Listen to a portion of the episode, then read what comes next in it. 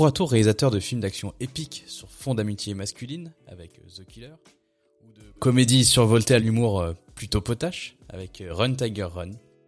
Aujourd'hui, on parle de John Woo. Pour le meilleur Pour le meilleur.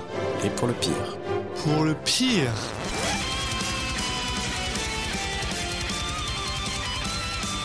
Et salut Alexis, Salut Julien. comment ça va Ben ça va bien, attends. Parle de quelqu'un que j'aime vraiment beaucoup. Là. Pour ce deuxième épisode, On est de retour pour, pour le meilleur et pour le pire. oui, cette fois on, on donne le nom du podcast un peu plus tôt parce qu'il n'y a plus, il y a plus la surprise. Même si bon, normalement il est pas censé avoir. Il est pas censé avoir sur C'est vraiment ce- ces moments où tu fais une, une intro d'un d'un podcast et tu, je sais pas pourquoi tu, tu joues la, la surprise alors que C'est ça. Euh, C'est écrit dans le titre, que- vous êtes censé le savoir. Ouais. peu de gens cliquent au hasard. Ils ferment les yeux avant de sélectionner leur, leur épisode. Ils font, ou je sais pas, il y a pas, il y a ça pour les musiques, mais je suis pas sûr qu'il y ait ça pour les podcasts euh, sur Spotify et tout. Lancer un épisode random. Honnêtement, tu dois bien avoir un site web quelque part qui te fait un shuffle d'un podcast, puis ça te trouve le truc le plus obscur possible. Donc euh, Oui. bienvenue si c'est vous. Bonjour, Ouais, salut. Et merci aussi qui propose ça. Mais effectivement, j'avais vu un truc comme ça une fois sur Spotify où ça faisait un truc aléatoire, ça te lançait une chanson qui n'avait eu, qui avait zéro écoute. Ouais, Tu tombais sur des trucs assez fous. Donc, euh, en espérant qu'on ait plus que zéro écoute. on espère ça, mais Euh, bienvenue si vous êtes le, le premier. Euh, donc, de quoi ça parle, Alexis? Pour le meilleur et pour le pire. Et Parce qu'on est qu'au deuxième parti. épisode, donc Donc, pour rappeler aux auditeurs du premier épisode et aux auditeurs de, bah, de pas d'épisode, si vous arrivez juste directement là, pour, et le meilleur, oula, pour le meilleur et pour le pire, est un podcast de cinéma dans lequel on décide en fait de regarder le meilleur et le pire film d'une personnalité du cinéma. Tout ça euh, juste pour se donner une excuse de parler de cinéma et de parler de gars cool, dont la personnalité dont on va parler aujourd'hui, Monsieur John Woo. ouais, on essaie de varier un petit peu les plaisirs. Euh, on l'avait déjà dit lors du premier épisode, mais euh, on- qui était sur, sur Jean Reno pour le rappeler. Mais euh, voilà, euh, l'idée c'est de parler euh, de personnalité du cinéma au sens le- vraiment le plus large possible. Donc ça ça sera pas que des acteurs, ça sera même pas que des acteurs ou des réalisateurs d'ailleurs. Hein. On va vous proposer un petit de changer de temps en temps. Alors ça sera peut-être principalement ça, mais de, de temps en temps aller un peu plus loin quoi. hein. Ah, ça peut être quelqu'un qui fait des, des, musiques de films, tout est possible. Des juste des gens qui a scénarisé sans sans forcément passer derrière la caméra. Et puis euh, bah pareil sur les un petit peu la, le tour du monde quoi. Euh, on a fait la France parce que bon bah voilà, On commence on à a bouger. on commençait par le on, on part de chez nous en fait Voilà. pour commencer et là on a on a fait quelques kilomètres quand même parce que On, part loin, ouais. nous nous voilà à Hong Kong. Trouve à Hong Kong. Et donc, et c'est quelque chose d'ailleurs par lequel on peut commencer, puisque c'est extrêmement intéressant. Le cinéma hongkongais ne veut pas forcément dire cinéma chinois.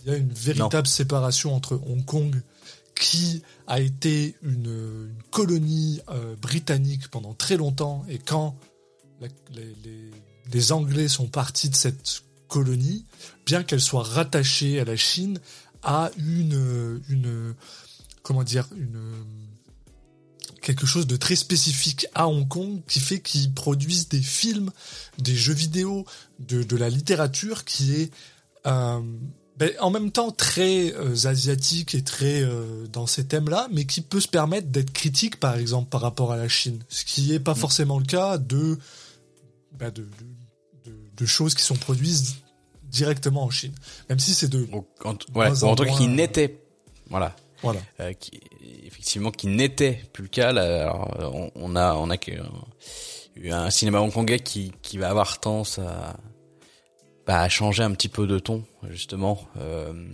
avec euh, bah, des règles euh, émises par gouvernement chinois qui vont euh, justement, euh, ah, je sais plus à partir de quelle euh, quelle année euh, les bloquer un peu dans ce qu'ils peuvent dire justement.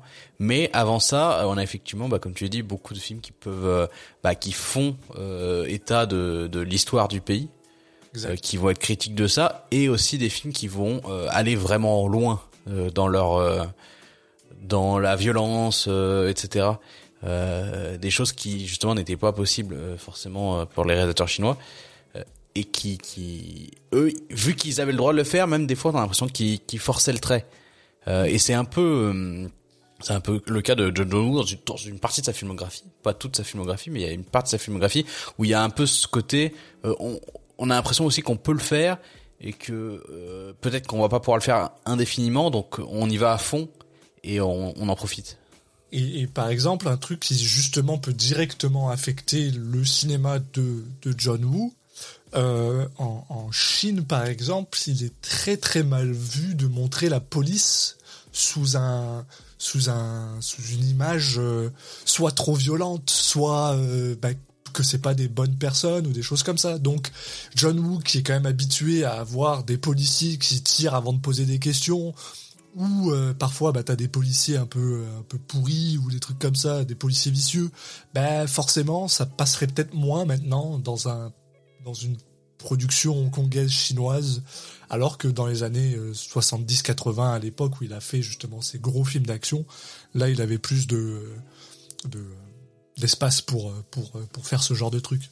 Ce qui d'ailleurs, je, probablement que je dirais peut-être une petite anecdote par rapport à ça, puisque j'ai eu la chance de de voir un visionnage de euh, à toute épreuve Hardboiled avec John Woo présent euh, bah, l'année dernière en 2022 puisqu'on est en 2023 en ce moment voilà. et euh, et il avait d'ailleurs une, il a une comment dire des mots assez particuliers par rapport à la police hongkongaise euh, de l'époque donc des années vraiment 70-80 et dans le sens où lui il pense qu'il y avait trop de règles pour eux. ce, qui est, ce qui est un peu bizarre des fois, mais euh, bon. Enfin bref, peut-être qu'on en reparlera plus tard quand on parlera un peu plus de, de la personne de Monsieur John. Mm. De son Et donc vrai pour nom, rappeler juste, Wu Yung Wu Yu Sang. Tu vois, je l'ai déjà raté, ça va pas bien.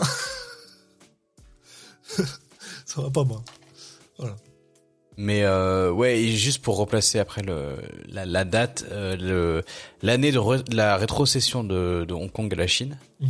euh, c'est 1997. Donc on est en plein Quand il Euh, est dans la en de- fait, euh, Ouais, voilà, c'est ça. On est, euh, bah, de toute façon, son dernier film euh, euh, hongkongais, c'est 1992.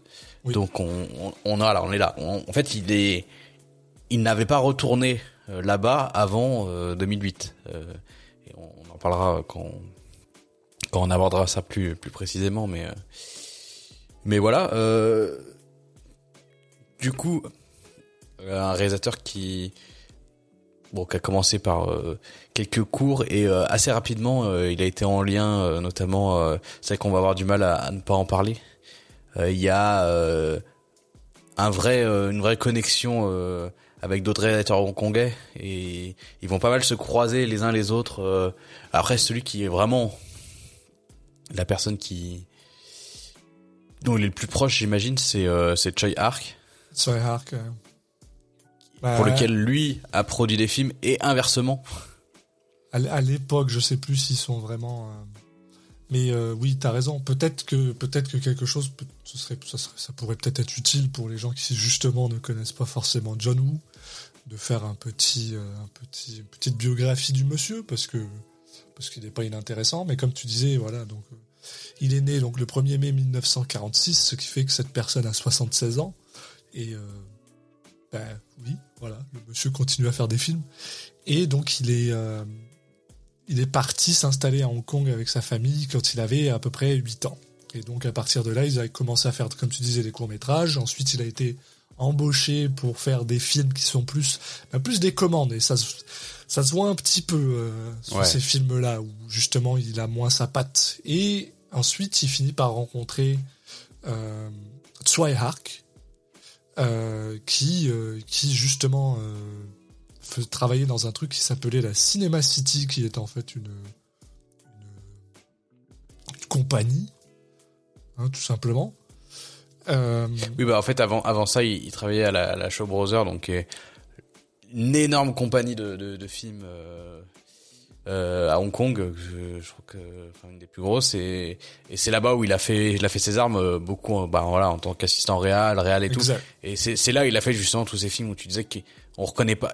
Là, comme nous, qu'on qu'on les a revus, revus, on reconnaît pas trop la patte. Il a fait notamment pas mal de comédies, mine de rien, et des films qui qu'il a beaucoup euh, euh, renié après coup en fait. Mm. Il en il, Il en parle très peu. Il en parle pas ou Mhm. on a l'impression qu'il a un peu réécrit son histoire parce que effectivement les gens le connaissent beaucoup ou pour sa euh, ses films américains ou en tout cas pour ça ça il a une espèce de période faste où il fait beaucoup de films qui sont reconnus et qui lui ont permis d'exploser au vis-à-vis d'un public de, de qui aimait ce genre de films euh, voilà les films comme on parlait les films d'action très violents avec euh, euh, des scènes de de fusillade impressionnantes mais c'est vrai que ça, au final, euh, bah, ça arrive vraiment dans. Il a fait beaucoup de films avant, avant de faire ses premiers films, mais euh, justement, c'est là où on recroise la route de Choi Ark. C'est que c'est lui qui lui permet de, qui lui va lui produire et qui va lui permettre de faire euh, le Syndicat du crime, Qui est. euh, qui est justement son premier film dans ce style et ce qu'il a vraiment fait exploser. euh, en dehors de, sinon, c'était juste, je pense, un réalisateur que les gens ne connaissaient pas forcément le nom. où, Voilà, il faisait des films de commande que tu disais et puis voilà quoi. C'est ça, c'est c'est des films de commande et justement c'est ça qui est assez intéressant, c'est que justement on va pouvoir commencer à parler de Triarch et donc un des deux films qu'on a regardé, qui est Run Tiger Run, qui est le plus mauvais film de, euh, de John Woo d'après IMDb. Euh, je me souviens plus le nombre de, de c'était quoi le nombre d'étoiles exact. Je me rappelle plus. euh. Mais du temps que tu me retrouves ça, je vais faire la petite histoire, voilà. Oui, Merci. bah. Ah, j'allais faire là, je crois que t'allais faire. euh, Non, non, si je- tu veux, je, te laisse ma- toi les chercher. Ou si- moi, je peux parler des films, de ces deux premiers films que j'ai vus. Ben, c'est parce que j'ai pas encore fini ce que je voulais dire par rapport Ah, à ça. Voilà, donc Vas-y, Donc vas-y. justement, t'as Run Tiger Run dans lequel Tsui Ark euh, joue. Euh, euh, et donc je pense que c'est ça qui va un peu le faire repérer John Woo, puisque dans ce film, certaines scènes sont assez...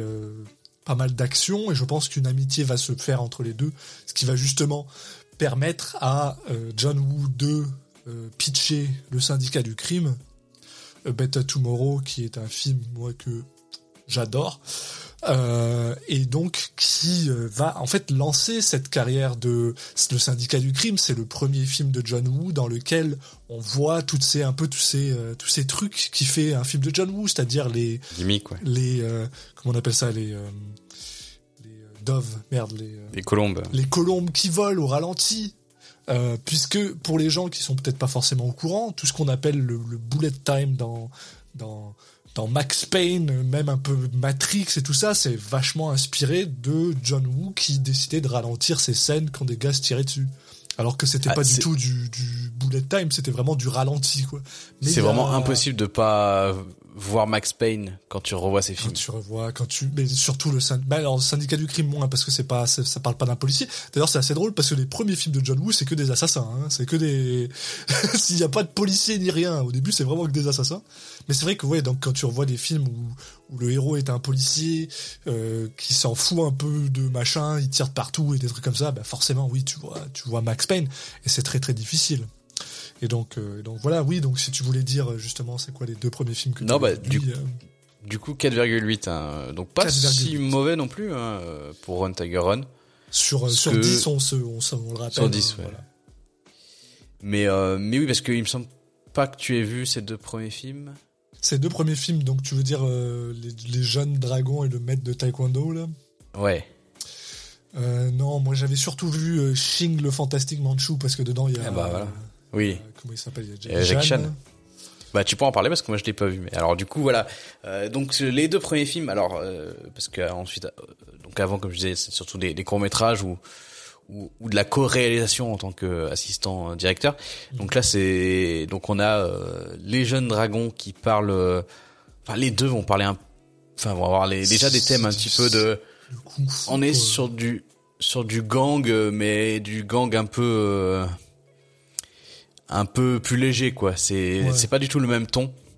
Et les deux sont plutôt des films de kung-fu, on va dire. euh, donc, euh, euh, mais euh, sans que ça soit, sans qu'il y ait des, des, des scènes vraiment très impressionnantes. hein. Euh, alors, maître de taekwondo, comme son nom l'indique, euh, on est plutôt a priori sur le taekwondo, mais j'avoue que je ne suis pas un spécialiste.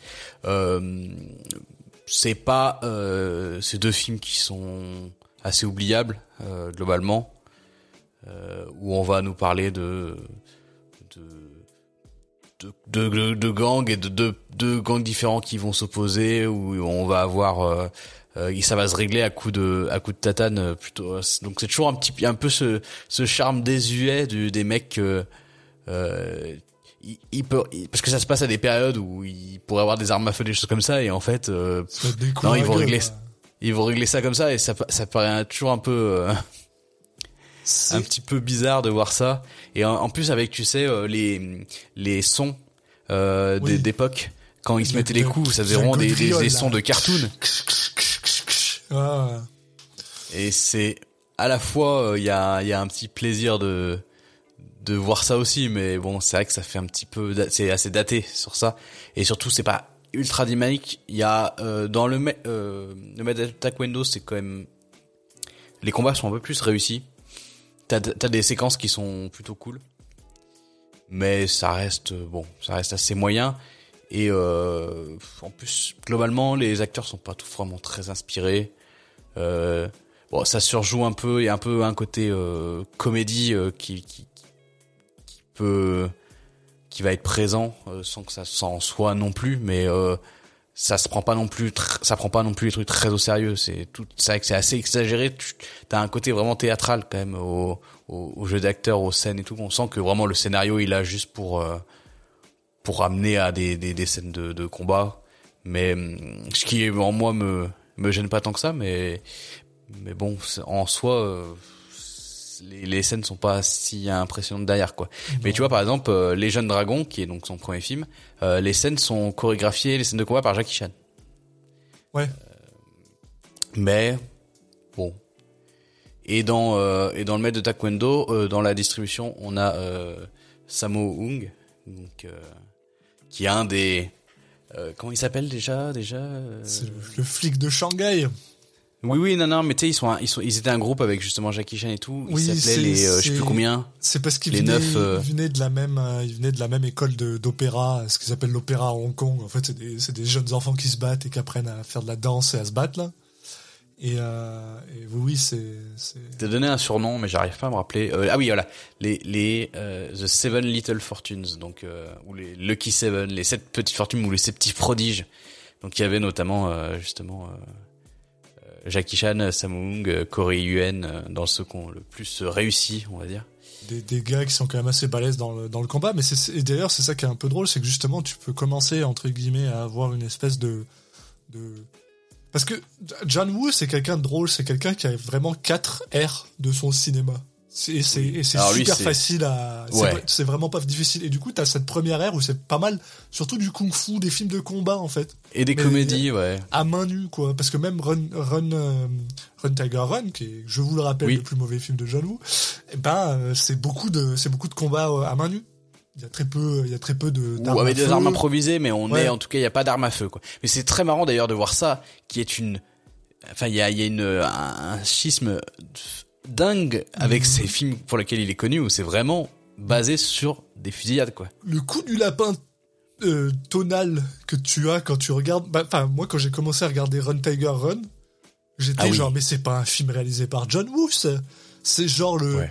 j'ai encore mal au cou quoi d'avoir euh, tourné ma tête aussi rapidement Ouais, ouais, ouais. c'est euh, c'est impressionnant et, euh, et donc justement voilà après Run Tiger Run avec A Better Tomorrow et ben là on rentre dans sa deuxième phase qui est vraiment le cinéma hongkongais d'action incroyablement euh, rapide et euh, et, et euh, bah, c'est son Classique. style à lui quoi c'est il y y a peu, peu de gens qui est capable de faire du John Woo soyons honnêtes et en vrai en plus alors puisque pour euh, pour dire un petit peu les coulisses et puis ça- moi j'ai toujours j'avais vu tous ces films et je sais pas pourquoi ils se mélangeaient un peu dans ma tête Mm.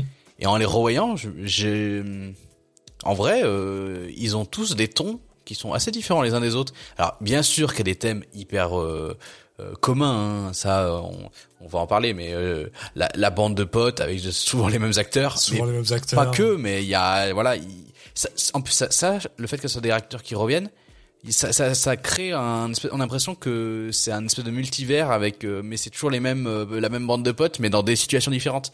Mais en vrai, ils, sont- une Fat Universe. avec, avec juste ils, ils ont, ils ont des rythmes et des, euh, des, des rythmes et des, des structures assez différentes les uns des autres, donc. Je sais pas pourquoi je les mélangeais, ça n'a aucun sens. Mais en tout cas, euh, je trouve qu'ils apportent tous quand même quelque chose de différent. Ils, ils apportent tous quelque chose, quoi. Et c'est super intéressant parce que je peux actuellement te donner une petite, euh, une petite, euh, euh, comment dire, anecdote qui va, qui va t'expliquer un petit peu pourquoi il a changé de ton assez, assez drôle, puisque donc le cinéma hongkongais de John Woo, qui est que du film d'action super fast, super rapide, en général, c'est des films de gang. C'est des gars Mm. Qui se tirent dessus, c'est des assassins, c'est des gangs, c'est des gangsters, machin, tout ça. Et soudainement, l'année avant qu'il parte euh, aux, États-Unis, qui pour rentrer dans sa troisième phase, qui est vraiment le cinéma hollywoodien, qui va malheureusement le détruire, mais qui va donner des films exceptionnels, et on en reparlera quand on en sera là. C'est un film qui s'appelle À toute épreuve, qui est moi mon film préféré de John Woo, dans lequel le personnage principal, toujours joué par Chow Yun-fat, est un policier. Et donc c'est assez étonnant, puisque c'est à partir de là qu'il arrête de faire des films à propos d'assassins, et qu'il commence à en faire à propos de policiers. Et la raison pour laquelle c'est c'est- ça. C'est parce que dans les années 90, à Hong Kong, et ça je vous le dis, c'est c'est une anecdote qu'il nous a raconté lui-même euh, pendant le, Ah, la- la- le truc de Hardball. En fait, il y directement avait- de la source. c'est ça. Il y avait à Hong Kong un nombre incroyable de meurtres par euh, arme à feu. Mais vraiment, vraiment beaucoup. Au point où il y avait même des enfants, des bébés qui se sont fait assassiner par arme à feu. Ce qui a fait partir John Woo dans un, dans un truc incroyable. Et en fait, Hardboiled, qui est littéralement un film dans lequel un policier tire sur tout ce qui bouge, parce qu'il peut et parce qu'il a le droit, c'était parce que lui, il était genre, euh, moi, ça me, sais, enfin, ces gens-là, on devrait les abattre dans la rue. Il a littéralement dit ça devant tout le monde. Il était genre, moi, à cette époque-là, j'étais vraiment fâché contre la, contre la, les politiciens et tout ça. Et ces gens-là qui tiraient sur des, sur des enfants en plein milieu de la rue, ben, pour lui, c'était, on devrait les abattre. Et donc, il a fait un film là-dessus où t'as un gars qui abat des, euh, des gars qui tirent sur des, euh, sur des innocents euh, dans la rue. Donc voilà, c'est, et à partir de là, il a complètement fait des films, donc voilà, des films à l'américaine, où ben, le gentil est probablement un policier ou quelque chose d'adjacent à la police. Et, et voilà, donc c'est très très drôle. Enfin, c'est drôle, je sais pas si c'est drôle, c'est une anecdote. Et donc on rentre dans cette Oui, puis c'est troisième marrant, oui. zone. euh, voilà. Oui, et puis il y a aussi un, euh, alors c'est pas forcément euh, la raison, mais il y a ce, que- euh, il se trouve que ça prépare aussi sa carrière américaine dans le sens où tu, clairement aux États-Unis, tu vas pas faire des, des films, en tout cas lui, et il va pas venir pour faire des films sur euh, les méchants. Sur des Il va faire, il va venir pour faire des films sur des gentils, qui, qui, qui ou sont font partie de l'armée ou de machin ou quelque chose. Euh, bon, à part Volte-Face ou à la rigueur, tu peux te dire que c'est autant un film sur sur le gentil que sur le méchant, mais euh, mais en tout cas, euh, voilà, euh, tu sais qu'aux États-Unis, tu feras pas la même chose. Euh, ce qui est un peu dommage, mais ce qui est aussi à l'époque.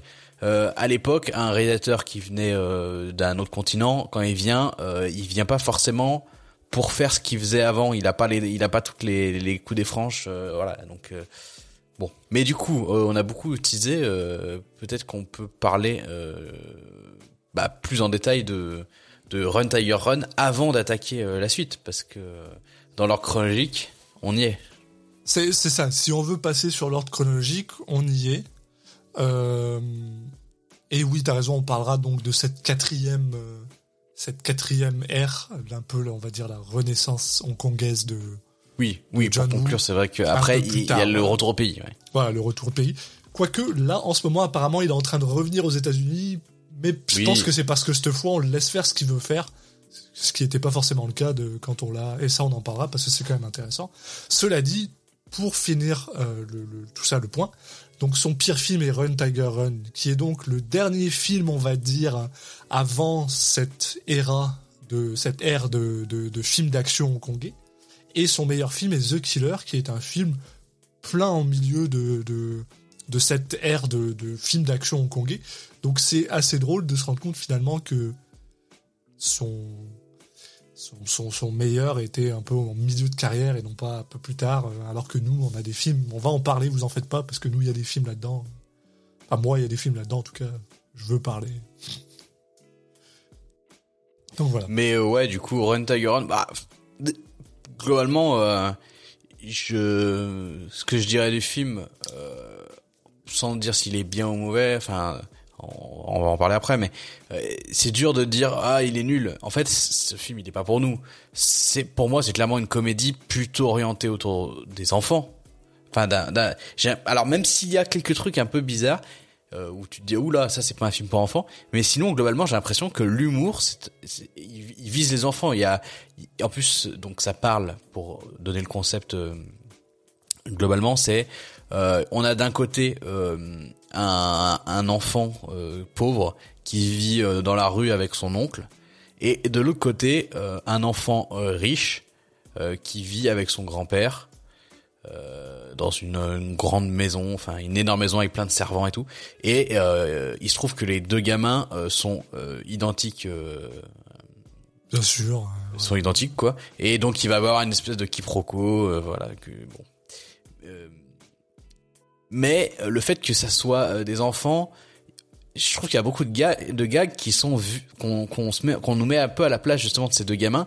Ouais. Et euh, c'est là où j'ai l'impression que ça pourrait être bah, vraiment un film pour enfants euh, de l'époque. Et c'est là où j'avais du mal à juger vraiment le film en me disant bon, je suis pas le public donc c'est c'est dur quoi, parce qu'évidemment les les les vannes, les les les gags sont sont un peu euh, gamin. C'est même parfois un peu vulgaire.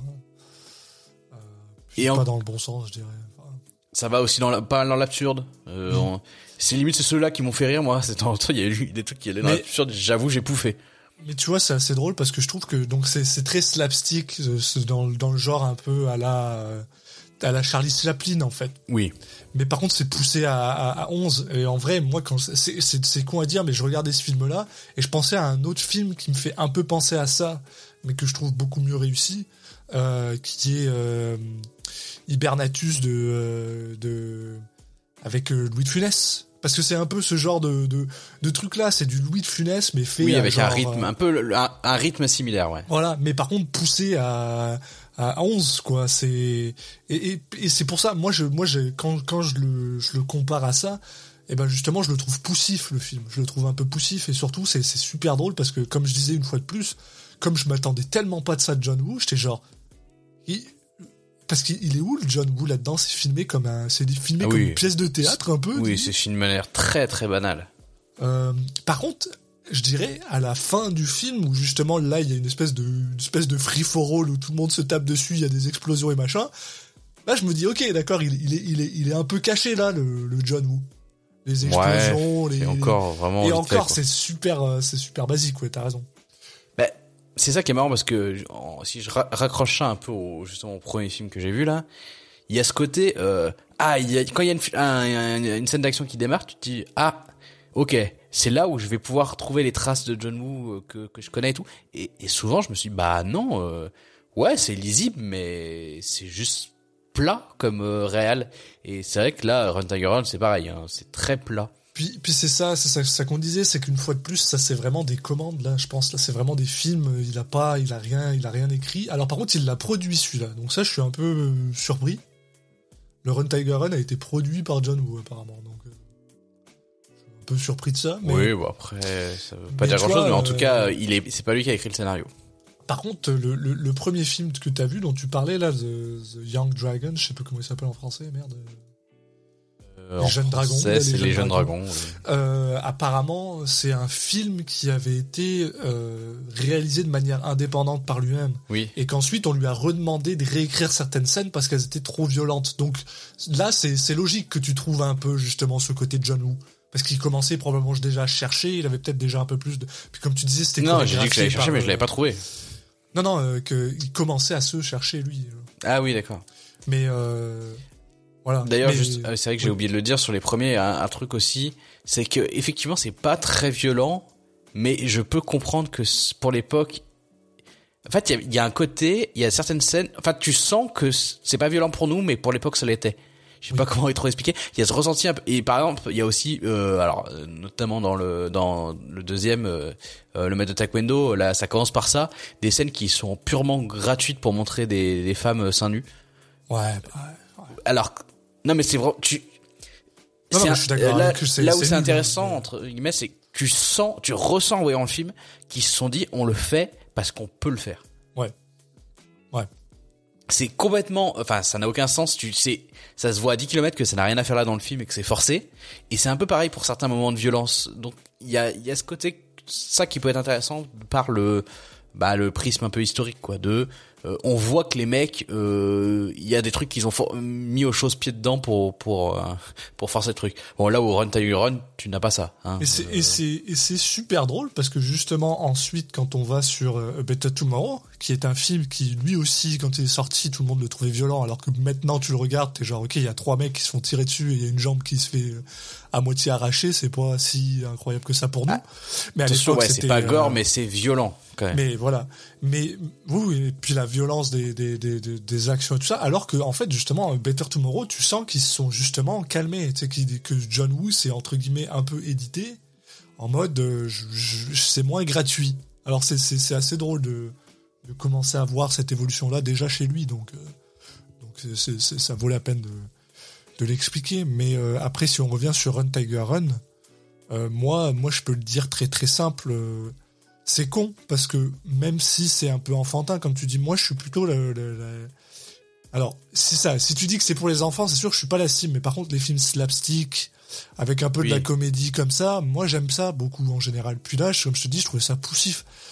Mais vraiment des trucs genre des ouais, c'est les vannes qui qui passent pas. C'est juste les vannes qui sont trop. Euh, ouais, parce que moi aussi ça peut fonctionner le côté euh, rythme très élevé, avec beaucoup d'humour visuel mais c'est vrai que là, bon, bah voilà, quand il y a des, des, des blagues de, de, de, paix ou de, ou, bon, il y a des trucs contre ML vieilli aussi. Hein. Oui. Euh, j'ai fait, j'ai pris quelques screens. Euh, il y a des moments où il dit.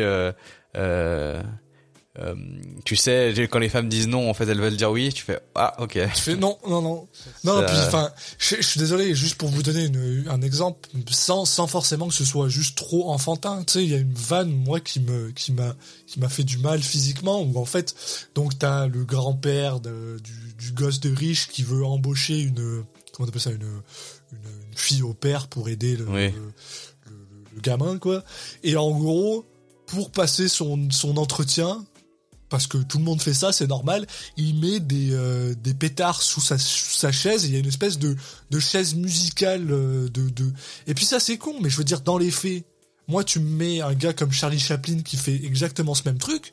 Je me dis ok, ça va, ça va être fun, va y avoir un peu, euh, voilà, parce qu'ils échangent de chaises et, et donc tu vois, c'est vraiment la chaise musicale jusqu'au final. que là, c'est pas très créatif c'est le grand-père qui se fait tirer dessus. Mais la manière dont c'est fait, c'est super bizarre. Puis en plus, Ark qui joue le grand-père, oh mon dieu, comme ben, on en parlait un peu à faire, euh, Ark que j'avais pas reconnu du tout, moi. Euh, que Julien me dit, mais c'est Ark Je fais, ah bon. Tu vois que c'est un jeune gars, parce qu'il devait avoir quoi, même pas 30 ans à l'époque, qu'ils ont mis avec une, une, barbe, euh, il plisse les yeux parce qu'il est vieux, il a une canne. Ça, ça, ça, me fait rire, moi. Ouais, ouais, mais mais il, le pousse mais à mort quoi. Donc il en fait il en ah fait des caisses et des caisses et les deux en font des caisses. Et du coup c'est c'est là où moi c'est un peu un problème c'est que tout le monde en fait des caisses en fait. Alors que si c'était un peu calmé je pense que ça aurait rendu le, film un peu plus euh, un peu plus intéressant quoi. Mais bon voilà. oui voilà bon, tu, pas grand chose de plus à dire. pas la cible voilà mais bon.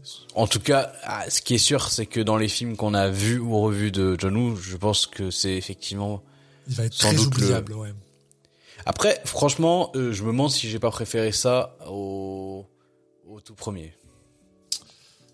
Qui était vraiment pas intéressant. Et surtout j'avais l'impression qu'ils avaient un plot qui était beaucoup trop compliqué pour ce qui le résultat final mais bon. C'est vrai que toi du coup t'as as, eu cette cette perspective là parce que moi j'ai pas re-revu les films les premiers films qu'il avait fait je les avais vus il y a un bout de temps.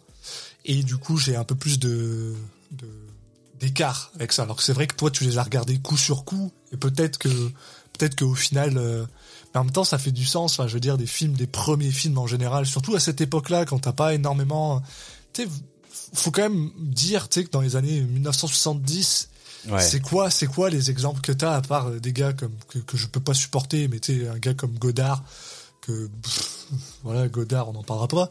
Ou, des gars comme Méliès euh, Melville pardon qui d'ailleurs euh, le samouraï de Melville est une des, euh, une des grosses références de de John Woo ou, ou Kurosawa quoi. Donc du coup quand t'es un jeune gars qui essaye de s'inspirer de ce qui a été fait avant pour faire ton propre film ben tu, tu t'as pas la même, euh, la, le même, les mêmes choses que nous on a maintenant euh, avec notre facilité à avoir justement tout un tas de films, surtout qu'à Hong Kong. bon, fallait, fallait, fallait les récupérer sens, les films. tu hein. sens que le, le budget était euh, sécos. Hein. Et euh, Run Tiger Run, il est fauché. Par contre, je suis désolé. Bah, ce et- film il est fauché, bah, je peux dire qu'il a peut-être dix fois le, le budget de- des premiers. Je te crois, je te crois. Les premiers, bon 100%. bah globalement c'est on a une maison avec une cour, bah vas-y fais ton film là-dedans. hein. Mais c'était beaucoup ça le film hongkongais. Donc c'est ça où c'est dur de. Il y a tout un travail de mise en contexte pour euh, pour essayer de pour juger un film qui est qui est, qui est pas évident et surtout quand tu quand tu, re- tu tu tu vas taper dans des choses qui sont de ces années-là donc euh, les années 70 euh, même les années 60 euh, et dans ce qui ne sont pas des gros budgets de, de l'époque bon bah voilà c'est c'est un peu compliqué parce qu'il faut vraiment se dire bon ok euh, faisons abstraction de ça et regardons vraiment euh, plus euh, est-ce que je trouve John Woo? Ouais. Bah ouais. Mais ouais, alors gros gap avec le syndicat du crime. Je te- laisse pitcher un petit peu peut-être le film Alors. rapidement parce que bon après. hein. Oui, bah, mais voilà. y passer mais cinq le- heures non le, plus, mais- Le syndicat du crime, c'est l'histoire de deux frères, euh, donc joués par euh, euh, Lee Tang et notre ami Cho Yun Fat, qui va devenir un, un staple de, enfin, le- de tous les films de John Woo pratiquement pendant sa carrière au Japon. Au, au Japon, sa carrière à Hong Kong, pardon, Wow. je m'excuse. Euh, déjà parce que je suis désolé, mais Cho Yun Fat, il a la classe, et euh, aussi parce que euh, bah, parce qu'ils ont l'air, ils, ils travaillent super bien ensemble. Et donc c'est l'histoire de deux frères, l'un est policier, l'autre est euh, truand. Ah classique, Voilà. Et euh, un des grands thèmes tout de suite euh, de la filmo de, de John Woo. hein. oui, police versus pas la police quoi. Et ce qui est assez, ce qui est assez drôle d'ailleurs, c'est que c'est que justement on a euh, Cho Yun Fat qui, comme je dis, va finir par devenir euh, vraiment euh, le- le- la figure de proue de, de John Woo. Pour ce film-là, Cho Yun Fat n'est pas le personnage principal puisque c'est T Lung qui est euh, qui joue euh, Sun Se-ho et qui son frère qui lui est joué par Leslie Chung qui, qui aussi Leslie Chung enfin voilà c'est c'est des Oui. grands c'est des grands gars du cinéma de de Hong Kong qui joue donc le policier et on a toujours le droit à euh, John Woo et Tsui Hark qui jouent un personnage par-ci par-là dans leur film parce que ça les fait plaisir. Euh, Tsui Hark qui a produit le film euh, bien sûr. Donc c'est pour ça que euh, que que, que c'est Il apparaît, je sais cette- pas, mais Bah, en il y a tout cas, il y aussi, une, y la fili- cette filiation là, ouais. cette collaboration et c'est aussi pour ça euh, c'est assez drôle parce que T Lung est donc le personnage principal du du syndicat du crime mais c'est vraiment Cho Yun Fat qui va euh, s'élever. C'est pour ça que le syndicat du crime 2 est un petit peu plus et le syndicat du crime 3 est un petit peu plus basé sur le personnage de Cho Yun Fat. C'est assez drôle. Et donc premier gros film euh, succès de John Woo qui va vraiment en fait propulser sa carrière non seulement à Hong Kong mais ailleurs puisque ce film devient euh, comment dire déjà il y a la patte John Woo 100% dans ce film elle est là dès le départ c'est ça qui est assez impressionnant. Euh, pour quelqu'un qui qui finalement euh, essaye de faire un film d'action comme il a toujours eu envie de faire pour la première fois et ben c'est quand même pas mal tout là. Donc c'est sûr que c'est un peu euh, c'est pas parfait quoi. Il s'améliore avec le temps mais quand même c'est déjà pas mal tout là. Et surtout bah ça le propulse au niveau au niveau bah, des gens justement comme Jonito comme comme Swayark aussi enfin des des gars qui sont en fait comme un peu en France on avait la nouvelle vague et ben lui va faire partie aussi d'un peu cette figure de proue de la nouvelle vague du cinéma hongkongais qui est un peu plus violent, un peu un peu comme ce qu'on pouvait voir justement aux États-Unis avec euh, dans les années 70 avec euh, Sam Peckinpah, euh, George Lucas, Steven Spielberg, tout ça, enfin vraiment le, nouveau cinéma, des films un peu plus violents mais qui parlent aussi de, de, de choses un peu plus euh, réalistes, euh, humaines. Et John Woo, lui, sa façon de parler de choses réalistes et humaines, c'est parler de gangs et de policiers. Et il va continuer à faire ça avec le meilleur film de John Woo, qui s'appelle The Killer, qui est euh, arrivé, je crois, euh, trois ans plus tard. Euh, Même ouais, pas c'est ça. deux ans plus tard, non, trois ans plus tard. Trois ans plus tard. ouais. Et ce sera, ce sera trois films après, donc puisque entre à toute épreuve, il a un film qui s'appelle euh, Heroes Shed No Tears, que je sais pas comment il s'appelle en français, les larmes. Les d'un larmes héros. d'un héros. mais Voilà. encore avec Showing Fat. Euh, ah non, pas Non, celui-là. pas celui-là. Non, je confonds avec, euh, Edico. Je confonds avec les associés, pardon. Alors c'est un peu, c'est un peu bizarre parce que euh, c'est possible que les deux étaient un peu filmés en même temps. Le syndicat du crime, Oui. celui-là. euh, Ah bah, que- il est à cette, à cette période, il est d'une productivité euh, folle. Ouais. Il tourne euh, deux films par an. euh, c'est-. Tu sens euh, que bon, il a mis le truc, à, on lui a mis la, le pied à l'étrier. Il a dit oula, j'en profite parce que je sais- je suis pas sûr de savoir combien de temps ça va durer.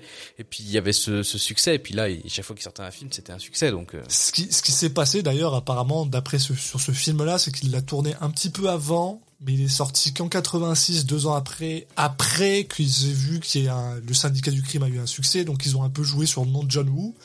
Et John Woo euh, un peu désavoue ce film-là parce que euh, en gros le montage choisi c'est celui de la de la production et non le sien. Donc euh, donc voilà, c'est c'est- c'est- si on le compte pas finalement, puisqu'au final il est sorti, il a été fait même et en final il a été réalisé avant Run Tiger Run si tu si tu regardes. Donc D'accord. en vrai il a vraiment fait à toute épreuve, à toute épreuve 2 et après t'as The Killer, meilleur film de John Woo et il faut quand même reconnaître, euh, je sais pas pour toi, mais moi en ce qui me concerne, euh, ben ils ont pas tort quoi. Euh, ouais, je suis assez d'accord. euh, parce que tu vois, par exemple, le syndicat du crime, euh, je trouve qu'il y a, il y a un rythme qui est pas totalement maîtrisé. un peu lent. Il y a des moments, des longueurs, des Ouais, longueurs, et puis une fin qui, qui pareil, traîne un peu. Euh, une balle dans la tête. Il y a, il- tu peux avoir des longueurs aussi. Moi, après, ça, ça, ça fait partie du film. Oui. Euh, qui est des longueurs. Enfin, ça me gêne pas tant que ça, mais c'est un style très différent. C'est beaucoup, c'est dur, c'est très très dur. Euh, tête, à toute oui. épreuve, à toute épreuve, c'est peut-être celui qui peut se rapprocher un peu plus de The Killer, peut-être. Alors, Euh, mais The Killer, c'est une efficacité et donc ça va parler de, de l'histoire d'un tueur, tout simplement, euh, joué Voilà. par Yashua Fat, donc qui est le, sûr. perso- le personnage principal. Et là, bon, il y a, il y a aucun doute. Donc là, c'est vraiment, là, on est vraiment sur euh, hommage au samouraï. Hein, euh, il y a, il y a aucun doute là-dessus. Euh, un, tueur qui a, bah, qui a quand même une classe de fou et Oh, euh, qui lors d'un d'un contrat euh, assez banal, il va, euh, bon, tu sens qu'il tue un peu tout le monde. Là, il y a pas de problème, sauf que au milieu, il y a une chanteuse, une chanteuse. D'ailleurs, la musique dans le film est hyper pro- hyper importante. Enfin, Ouais, ouais. elle prend beaucoup de place et euh, elle c'est un elle a rien à faire dans cette histoire donc euh, mais elle se retrouve au milieu de, de, de fusillades et euh, bah, il va tout faire pour la protéger mais euh, bah voilà euh, il va pas réussir totalement et il va faire en sorte qu'elle devienne euh, en partie aveugle Et il va va avoir- devant ses yeux cette scène. Ouais, c'est ça. Tue à chaque fois, c'est incroyable. Et il va avoir Euh. énormément de remords, donc euh, après il va la recontacter, mais du coup, euh, vu qu'elle l'a, elle l'a pas vu et qu'elle maintenant qu'elle voit plus, enfin elle l'a vu à l'époque, mais maintenant elle voit plus, donc elle le reconnaît pas. Donc il y a un truc comme ça, euh, une relation qui va se créer entre les deux. Et en parallèle, il y a euh, ce, ce flic qui, qui le cherche et euh, avec ce côté qui est vraiment un, un des un des trucs aussi importants. Euh, Tout à l'heure, on a vu dans le syndicat du crime le cette interconnexion qu'il peut y avoir entre le côté les, les flics et les gangs. Et là, c'est le flic qui euh, qui va être limite euh, en, en comment dire en admiration devant devant le tueur parce que il a quand même une il a une éthique. Tu vois, c'est un tueur, mais c'est un tueur avec euh, Il y a du Qui a- respect, ouais, il y a du respect. voilà, c'est euh, le, le tueur de romanesque qui va tuer que les méchants et qui. Mais ça aussi, c'est des thèmes euh, qu'on retrouve beaucoup dans le. Alors, dans le cinéma hongkongais, il y a, y a de ça, euh, ce côté que on peut être un, un, un membre de gang, mais avec euh, de l'honneur. Euh, mais euh, même en règle générale, hein, le, ce, ce côté. Le, des fois, c'est dans le cinéma américain, tu vas peut-être avoir peut-être plus le flic qui, il va tellement loin, il sombre un peu qu'il va se rapprocher du, ouais. du, du côté du mauvais du côté obscur. Et t'as ce côté des fois où les, les frontières sont un peu limites où t'as un- où t'as aussi le voilà deux personnes qui se poursuivent pendant toute leur carrière tellement qu'ils vont il va se créer une espèce de de- d'admiration entre les deux. Donc t'as ce, ce genre de thème et c'est vrai que c'est magnifié dans celui-là je trouve C'est super impressionnant. Et puis d'ailleurs justement c'est ce que c'est ce que je te disais plutôt avec mon anecdote. C'est pour ça qu'à partir de Hardboiled donc à toute épreuve ça devient un petit peu plus euh, la police c'est mieux. Mais euh, et puis justement pour revenir un peu à ce que tu disais plutôt moi à toute épreuve Hardboiled c'est vraiment mon film préféré de John Woo. Euh, point, mais je ne considère pas que c'est le meilleur pour la simple et bonne raison que The Killer a une meilleure histoire. C'est juste que l'histoire elle a un meilleur pacing. Parce que, à toute épreuve, c'est littéralement, on est la police, il y a un gang dans un hôpital, on y va, on tire partout, c'est fun. Très bien. Et euh, c'est le film que justement j'ai vu en c'est euh, au cinéma avec John Woo qui était là présent et il faut reconnaître que à toute épreuve quand tu le vois au cinéma et que ça explose t'as des t'as des frissons quoi parce que j'en reparlerai un peu plus tard il y a, il y a pas mal d'anecdotes sur comment ils ont réalisé le film qui est juste euh, on pourrait plus faire ça et je suis convaincu même euh, The Killer on pourrait plus le faire maintenant parce que ils, ils ont juste foutu de Shoyun Fat devant Mm. des explosions euh, puis voilà quoi enfin Oui, puis je crois que dans à toute épreuve, la scène du début, euh, il me semble qu'ils l'ont retournée des milliards de fois. oh, Ils en ont parlé, mais bon. Mais euh, The Killer, en tout cas, effectivement, avec euh, à toute épreuve, euh, mais dans un style un peu différent. Euh, je trouve que c'est aussi le sans doute celui qui est le, le mieux chorégraphié au niveau des, des scènes. Là, on a on a vraiment un petit côté, euh, bah là, euh, ce qu'on appelle euh, gun fu, donc qui est un mélange ouais. de de kung-fu et de, de flingue, bon, qu'on a vu récemment remis au goût du jour avec John Wick par exemple, exact qui vraiment, bah, clairement, s'inspire de ces films-là. Hein, là, y a 100%. aucun, aucun doute. Et c'est, on a un, le personnage de Jung Fat qui joue un, un tueur qui est vraiment, il est, il est capable à lui tout seul dans, dans, de buter des centaines d'hommes. Ok, c'est bien, c'est too much, c'est pas réaliste en soi, mais c'est juste bien chorégraphié et le personnage, il a une classe folle quoi avec ça, donc euh, ça, ça marche bien. Et euh, pour continuer sur les, les thèmes importants pour euh, pour, John pour Woo. John Woo, bon, les, les, les, les, les bandes de potes, Oui. l'amitié masculine. Alors, John Woo, il va jamais mettre très en avant les femmes. Euh, bon, voilà, c'est pas, pas c'est pas euh, choquant en soi, c'est plus ce côté, plus qu'on sent qu'il a envie de filmer des, des amis euh, et, et vraiment des amis qui sont le- l'essence pure de l'amitié, qui vont euh, mettre leur vie en jeu les uns pour les autres. C'est- pas macho, c'est jamais macho, c'est toujours des gens qui se protègent, c'est très... euh, il est très chaste dans ses euh, même tu vois quand quand il y a des quand il y a des relations amoureuses tu vois il, tu sens qu'il a pas en, où il y a où il y a beaucoup de films et justement dans sa dans sa euh, période américaine on, on- je, suis content quand ça arrive c'est que euh, il y a il y a une femme qui va être là pour le film et à la fin il va le, le personnage principal va pas forcément finir avec elle tu vois Oui. John Woo il est pas trop là dedans on sent que voilà c'est pas c'est pas son truc euh, s'il est même plutôt un peu gêné avec ça il le montre un peu en filigrane des fois mais ça dure, ça dure jamais bien longtemps c'est jamais très euh, fusionnel les, les les mais par contre beaucoup plus fusionnel c'est voilà là là par potes, exemple ouais. il y a, Ah. avec un, un policier avec lequel il va avoir cette admiration puis finalement ils vont devenir potes au point de, de voilà de mettre en avant leur vie les uns pour les autres et ça va être pareil avec euh, euh, un autre personnage qui est en gros un, un autre tueur qui est plus vieux que lui et qui qui, qui, qui est son qu'on ami ennemi euh, c'est un peu bizarre mais au début mais bon il y a ce côté là voilà ça c'est un thème ultra important pour John Woo et euh, j'avoue que bon on a un final dans The Killer qui à la fois d'une naïveté d'une d'un d'un qui peut être guignolesque je pense pour certains je, Ouais. et je peux le comprendre mais moi qui me tire une larme Moi, hein. c'est c'est incroyable. Enfin, l'é- l'église, l'église. Je suis désolé, je ne peux pas. Je, je regarde cette cette scène et je suis. euh, je- Puis alors, alors, il y, a- il y a aussi un thème assez euh, assez euh, important pour John Woo qui va le suivre euh, dans toute sa carrière. Euh, c'est le fait, euh, c'est un thème super important. C'est le thème de j'ai pas besoin de recharger mon arme pour euh, pour tirer. Euh, et ça, c'est vraiment lui. Lui, c'est le. Enfin, il y a beaucoup de gens qui font cette erreur-là. Enfin, cette erreur, ce, ce choix, euh, ce choix-là. John Woo, lui, c'est même pas un choix, quoi. C'est c'est drôle. C'est il te montre des gars qui rechargent parce qu'il a besoin de faire de la tension. Oui, parce que c'est classe Et parce que c'est classe, ouais. Ou c'est des gars qui rechargent au ralenti, genre.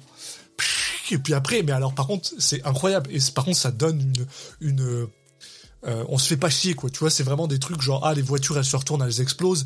On n'a pas de, on, vit dans un univers assez spécifique. Et ça, c'est vraiment un thème super intéressant, mais ça donne des, des, des combats qui sont juste, euh, on n'est pas emmerdé en fait. On n'est pas emmerdé parce que ah oui, bah voilà, après 13 balles, le gars faut qu'il recharge et non, machin. Non, on s'en fout. Euh, Dans The Killer, on a une scène, moi, que je trouve absolument incroyable. Déjà, on a un Cho Yun Fat qui est habillé dans une, petite, euh, comment t'appelles ça, un costume blanc avec son petit chapeau là, qui vient d'assassiner un gars euh, qu'on qu'on a payé pour assassiner. Il arrive sur une plage et là, à la plage, au lieu de se faire payer, il y a des gars qui l'attendent pour l'abattre. Et là, ça part, mais de n'importe où. Il y a le flic qui, justement, est là pour essayer de l'arrêter. Ben, il l'aide. parce que, très bien. et ça part, mais.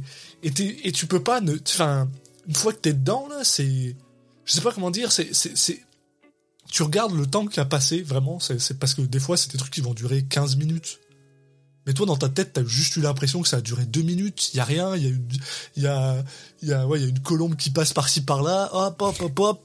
Et puis c'est c'est tight, c'est tellement bien ficelé et, et justement pour euh, pour moi euh, The Killer c'est un film qui a peut-être moins de scènes d'action que, que, justement un film comme À toute épreuve, mais je trouve que À toute épreuve c'est vraiment le film où ils se sont dit, il s'est juste dit euh, non, je vais juste faire en sorte qu'il y ait le plus de balles tirées jamais euh, de, de tous mes films et je pense ouais, qu'il c'est a probablement c'est un c'est un bordel. c'est un quoi. travail quoi. C'est un enfin, une c'est un angle euh, qui a été choisi pour le film et s'est dit vas-y on va à fond à fond à fond dans à cette fond. direction.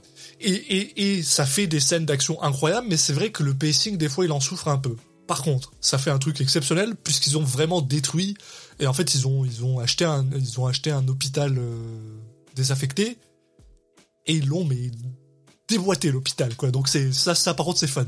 Mais euh, pour The Killer c'est vraiment euh, t'as vraiment quoi? T'as trois grosses scènes d'action? Quatre peut-être? Et, et ça se Oui. et, et je trouve que la, la grande force de The Killer c'est que justement l'histoire t'emmène d'une scène d'action à une autre mais de manière extrêmement euh, organique il te Oui. dit pas si, son- si soudainement ils se partent à tirer parce que euh, X ou Y raison donc, euh, donc Ouais, puis il y a un truc où, euh, tu- en fait, quand une scène d'action est finie, ce qu'il y a entre les scènes d'action, c'est pas juste euh, le couloir vers la scène d'action suivante. c'est ça c'est ça Ce qui peut, ce qui peut être le cas dans d'autres films où tu peux avoir ce truc où tu te dis, euh, oui, bon, c'est pas intéressant. euh, quand est-ce que la prochaine scène d'action arrive? Là, je trouve qu'il y a des, il y a des scènes qui sont même des scènes des fois de comédie ou de relations entre les personnages qui fonctionnent de ouf quoi. On a on a une scène notamment où il y a le policier et Chong Yun-fat qui sont tous les deux euh, pour une raison que bon on va pas vous détailler mais justement on vous laisse un petit peu euh, voir le film. Euh, qui sont dans l'appartement donc de la chanteuse. Et elle elle voit pas donc euh, bon elle comprend pas exactement ce qui se passe. Eux se à la fois se menacent avec des, des flingues parce que bah il, il vient pour l'arrêter. Et en même temps euh, vu qu'elle est là elle ils, ils, ils font un peu semblant de se connaître devant elle. Donc c'est Ouais. c'est assez marrant. Et tu te dis que alors là il y a des flingues qui sont en jeu mais mais il y a une espèce de chorégraphie même dans les scènes qui ne sont pas des scènes d'action qui est intéressante à suivre C'est une danse parce qu'ils tournent un peu autour de l'un de l'autre. Il y a- Ouais. il y, a vraiment. euh, Et puis justement là, pour en parler, il y a aussi le, le, le second grand amour de John Woo, c'est ce qu'on appelle euh, un Mexican standoff. Euh, qui est donc en fait une c'est surtout des trucs de western à la base où en fait c'est deux gars avec des armes oui à bah feu le bon se- la beauté hein, voilà. très connu deux, deux- des gars avec des armes à feu qui se qui se pointent euh, des armes à feu mais c'est drôle parce que John Woo il utilise des Mexican standoff pour tout et n'importe quoi Oui. et pas forcément avec des armes il y a des fois euh, il y a des fois c'est juste deux personnes qui se regardent de loin ou euh, alors là pour le coup il y a vraiment des armes à feu dans la scène mais euh, il- enfin il, il utilise ce ce, ce, ce, ce- comment dire ce ce, ce, ce, ce device scénaristique procédé, et ouais. visuel, ce procédé visuel très souvent, mais euh, c'est un gars qui est là, mais master quoi. Et dans The Killer, il y a des, il y a des moments, enfin c'est, je, je pense que c'est, c'est, c'est un a- film qui est ultra créatif en fait Ouais. Et, et surtout, ce qui est super impressionnant, moi je trouve, c'est que c'est un film, bon c'est un film qui est sorti dans les années 90, hein, euh, 1989, pardon. Et c'est un film que, moi je trouve que, tu sais, il y a très très peu de films d'action. Je trouve que l'action, en tout cas un film d'action, c'est un genre qui vieillit, qui peut vieillir très très mal, dans le sens où il y a des films d'action, euh, tu les vois une fois, deux fois, et après tu te dis ouais bon c'est pas si. mais est-ce que c'est pas le cas des films récents ça? Mais pas tout le temps. Tu sais, prends un John Wick, un John Wick, je peux le regarder, mais tout le temps. Parce oui que parce qu'il est fait à l'ancienne Mais c'est aussi parce que c'est inventif. Il y a de nouveaux trucs. Oui, bah oui, c'est aussi. aussi T'as raison, c'est aussi fait à l'ancienne. Mais tu peux, tu peux prendre. Il y a plein de films des années 90 qui sont un peu difficiles. Par exemple, moi, euh, oui bien sûr j'aime. euh, mais par contre, tu- mais à- en- au milieu de tout ça, t'as des films comme Die Hard. Lui, tu peux le regarder, mais Après, un milliard bon, de fois. Et c'est super c'est inventif. aussi c'est aussi parce que forcément on- les vieux films on va se rappeler que des des de ceux qui nous ont marqué ou des des, Il a, des classiques et ceux-là bah forcément c'est les meilleurs donc euh, il y a- il y a de ça il aussi. y a un mais- biais de bah, de de de de merde je sais pas comment on dit en français enfin un biais de ce qui est récent euh, bah tu tu as en tête aussi les films oubliables et du coup tu as l'impression que c'est moins bien en moyenne juste parce qu'en fait les vieux films les vieux films moyens tu les as juste enlevé de ta tête quoi c'est dur à juger mais bon Je suis d'accord avec toi, mais en même temps, il y a des films très très mauvais que j'ai toujours en tête, et ça c'est un problème. Mais Oui. il y a aussi le fait que je trouve que d'un point de vue tout à, de physicalité, de toute façon, l'action a vraiment un retour euh, de diminishing return, je sais pas comment tu le dis en, en français, tu sais, euh, sur le temps. Et il y a très très peu de films qui sont capables de... Enfin, moi, The Killer, je te le dis, cette, la scène dans le dans l'église, je peux la regarder, mais j'ai l'impression que je peux la regarder tous les jours. Et j'aurais, enfin, je sais pas pourquoi, elle, elle, elle est tellement bien chorégraphiée, filmée, amenée. Les, les, les acteurs sont tellement dedans. Cho Yun Fat te fait une performance incroyable alors qu'il est, il est genre une balle dans, dans l'épaule, il est à moitié genre. Après, tu vois, cette scène, je trouve aussi, la scène, elle fonctionne parce que elle est l'apothéose de tout le film. Tout le film tend vers cette scène. Au niveau de l'histoire, tu vois. Et ça fait qu'il y a un enjeu qui dépasse le, tu vois juste cette scène seule, tu vois, t'as pas le même effet. Ouais. Bah, oui, oui, tout oui. tout ouais, le film est construit pour faire monter l'enjeu. je suis d'accord euh, avec toi, il y a du vers cette crescendo ouais, ouais. Ça y est, c'est la fois où les deux, euh, f- le flic et méchant, ils sont vraiment là, euh, dos à dos. Enfin, il, l'a suivi jusqu'au bout. Et là, voilà, c'est là, on sent que c'est la, c'est le moment où ça va se conclure, quoi.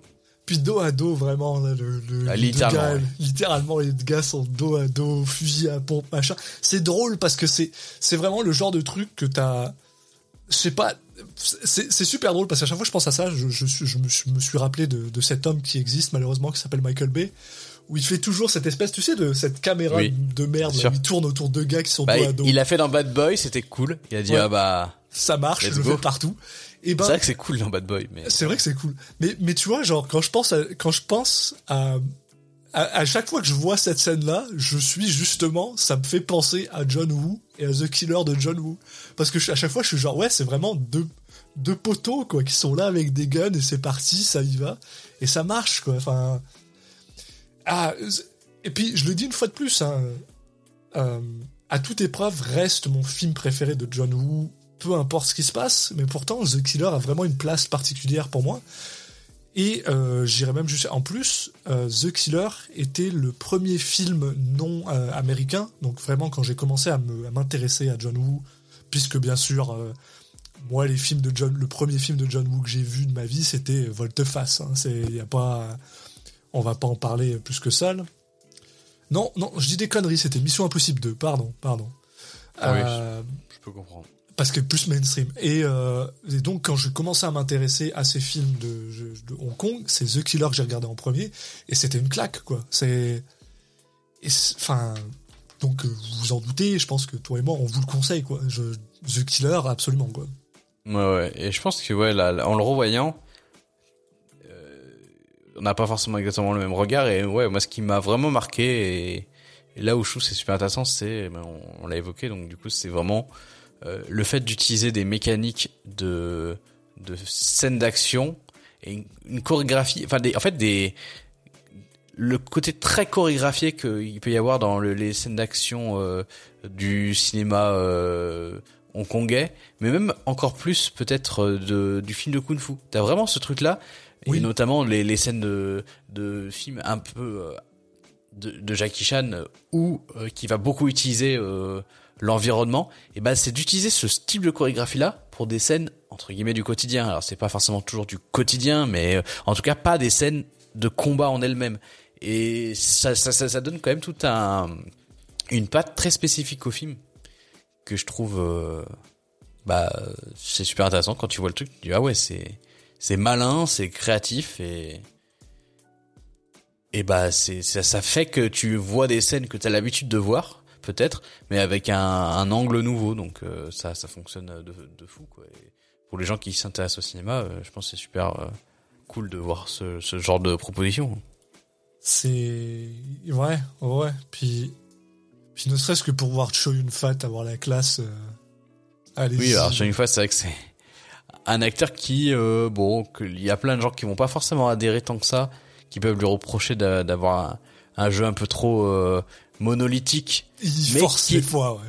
Ouais, mais c'est aussi sa force un petit peu, c'est qu'il est conscient que les personnages qu'il joue sont euh, des archétypes et des euh, des des ouais des archétypes euh, plus que des vrais personnages en soi. Et du coup, il va le jouer comme tel, en, en étant dans la surenchère, en étant euh, voilà. euh, je suis vraiment le mec, euh, le tueur euh, de de, de roman quoi, celui qui n'existe pas dans la vraie vie mais qui existe dans ces genres d'univers un peu à part que sont la filmographie de John Woo De ou, John Woo. ou, ou je sais pas ou des BD ou des ou des ou des, ou des livres des vieux livres quoi. Euh, Cette figure qui qui n'existe pas dans la vraie vie et il le joue un peu comme ça donc euh, en fait euh, c'est pour ça euh, si tu veux y voir la représentation la plus réaliste possible de, de ce que devrait être son personnage non mais par contre, voilà, si tu veux y voir ce qu'il fallait peut-être à ce film, bah là il colle bien quoi. C'est ouais, exact. Et, et donc voilà, une fois qu'une fois que t'as vu The Killer, ben après les autres films, comme tu disais, une, balle dans la tête, c'est très très, c'est très très, bah c'est lourd, c'est c'est c'est des lourds, c'est des sujets un peu lourds, mais ça reste Ouais, quand même film- pas mal de d'action. Vraiment politique au final. Oui.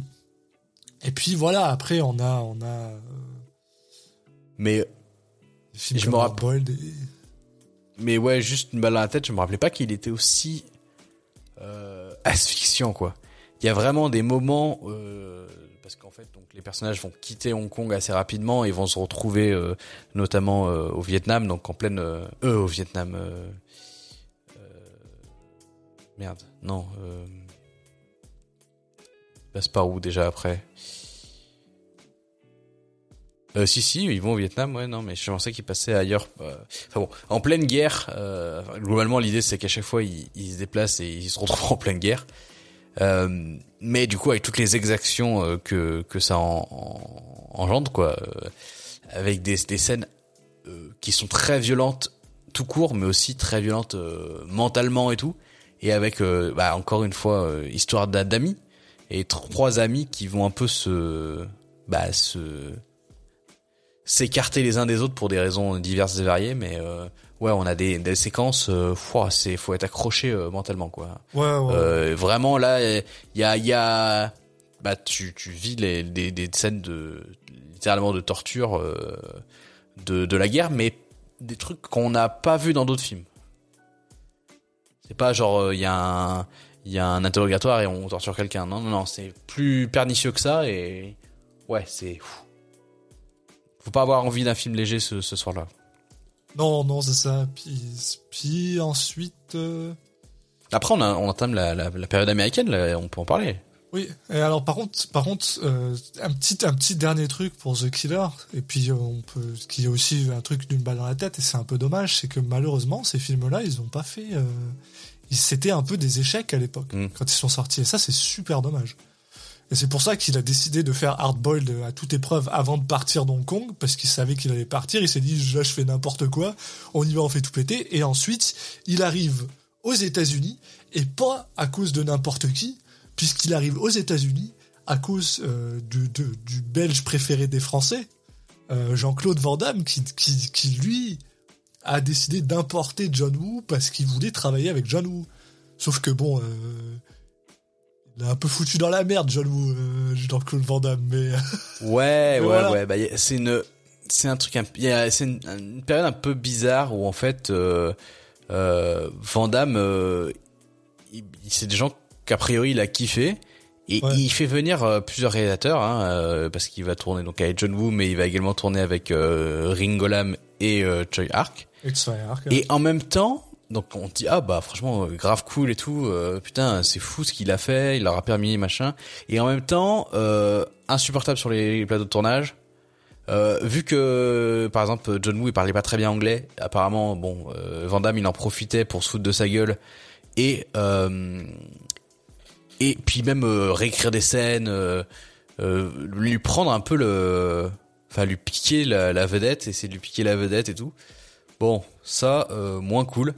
Euh, on a même euh, Choi Ark qui va euh, qui va être très énervé de son premier film avec euh, Van Damme et qui va en, en tourner un deuxième où il va faire exprès de le mettre dans des situations pour le ridiculiser. Ouais, ouais, avec son- pour se venger son- au lieu de juste de plus travailler avec lui il décide de faire un autre film et de et, et de lui en foutre plein la gueule parce qu'en plus c'est la période où, où Van Damme est est vraiment pas très bien. Il est un peu au fond du trou à cause de la drogue et tout. Il est vraiment tombé à fond dans le Ah. Je crois que c'était la coque lui ou je sais plus j'ai un petit doute là-dessus mais bon donc à la fois une euh, une période assez cool parce que ça va faire venir des réalisateurs euh, asiatiques euh, aux États-Unis et en même temps dans des conditions un peu particulières où euh, Choi Ark, euh, Ringo Lam et tout, ils vont assez vite, ils vont repartir et tous ils vont avoir un, peu une, très mauvaise expérience du truc. Limite John Woo c'est peut-être celui qui a eu la meilleure expérience au final aux États-Unis.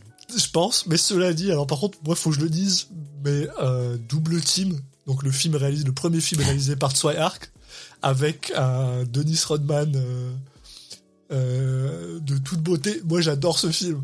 Il est nul à chier, mais je l'adore. Et euh, et et donc, je, je peux que dire merci, même si ça a été apparemment une galère pour tout le monde. Je peux que dire merci à Jean-Claude Van Damme d'avoir ramené Tsui Ark pour réaliser Voilà, double Choi Ark team. il a fait deux films avec Van Damme, il se barre. Ouais. Bon, euh, Ringo Lam, il a peut-être fait un peu plus, je pense, des films américains. J'ai un petit doute, mais Mais euh, c'est vrai que John Woo, euh, John Woo, je pense qu'il a eu la chance de, de en fait, ah non, il en fait qu'un Ringo Lam. Alors putain. il a, il a eu la chance d'avoir un peu, euh, d'être un peu resté avec, euh, ben, je sais pas, on dirait un peu Travolta, tout ça. euh, il a la chance de tourner avec quelqu'un d'autre que Van Damme déjà. ouais. Puis écrit, enfin, alors toi, je sais que comment il s'appelle. euh, Broken Arrow, qui est donc le deuxième film de, de Van Damme, qui a été euh, avec avec euh, comment il s'appelle avec euh, John Travolta, ce qui De fait John Woo, que- pas de Van Damme. de John Woo, pardon. Euh, ce qui, qui, qui fait qu'ensuite il a ramené John Travolta dans, euh, dans Volte-Face et merci qu'il ait fait ça. Tu, toi, tu l'as pas trop apprécié, mais moi je l'adore. Puis c'est écrit par un gars que j'adore qui s'appelle euh, Graham Yost. Qui a Bah, en écrit euh, Justified, Speed et récemment la série Slow, Horse, Slow Horses qui est incroyable. C'est juste pour Bah, parler en de fait, globalement, euh, que ce soit euh, Art Target, donc Chasse à l'homme avec Van Damme, euh, Broken Arrow, bon, Volte-Face, bon, c'est un peu à, part, mais Paycheck, les machins, des choses comme ces trois films-là, c'est juste que je me dis, c'est fou de quand on a vu John Woo qui a réalisé des, qui- enfin, donc une des pattes, c'était d'être hyper créatif dans sa façon de réaliser et tout. Là, euh, c'est des films qui sont tournés de manière tellement plate et surtout les scènes d'action. Dans Broken Arrow, je pense que c'est le pire. Je, enfin, je trouve les scènes d'action, elles, sont, il y a zéro créativité justement. C'est, c'est, ultra plat. Les scènes euh, où ils se bastonnent avec, entre Travolta et euh, Christian Slater, c'est mollasson, on n'y croit pas une seconde. Et j'avoue. que c'est là où, tu vois, moi, euh, Chasse à l'homme, donc avec Van je vais le préférer parce que je le trouve, il est sans doute euh, plus nanar, mais en même temps, euh, voilà, Van lui, au moins, il, sait quand même faire des arts martiaux, quoi. Donc, euh, ça fait, c'est un peu plus sympa à voir, quoi. Alors que de l'autre côté, t'as deux mecs que tu sens que c'est pas du tout, enfin, ils ont fait des films d'action, mais c'est pas leur truc. Et donc, du coup, il n'y a pas de d'alchimie d'action, quoi Oui, ouais. bon, ça colle pas, je trouve. Euh, c'est là où il a plus trouvé la, la formule dans, dans des films comme Volte-Face, euh, voire Mission Impossible 2, ou en proposant de l'action euh, qui colle plus aux, aux acteurs qu'il avait. Alors, je, je, je, vais, je vais me permettre de faire quelque chose d'un peu shameless, parce que pourquoi pas, et on peut se le permettre.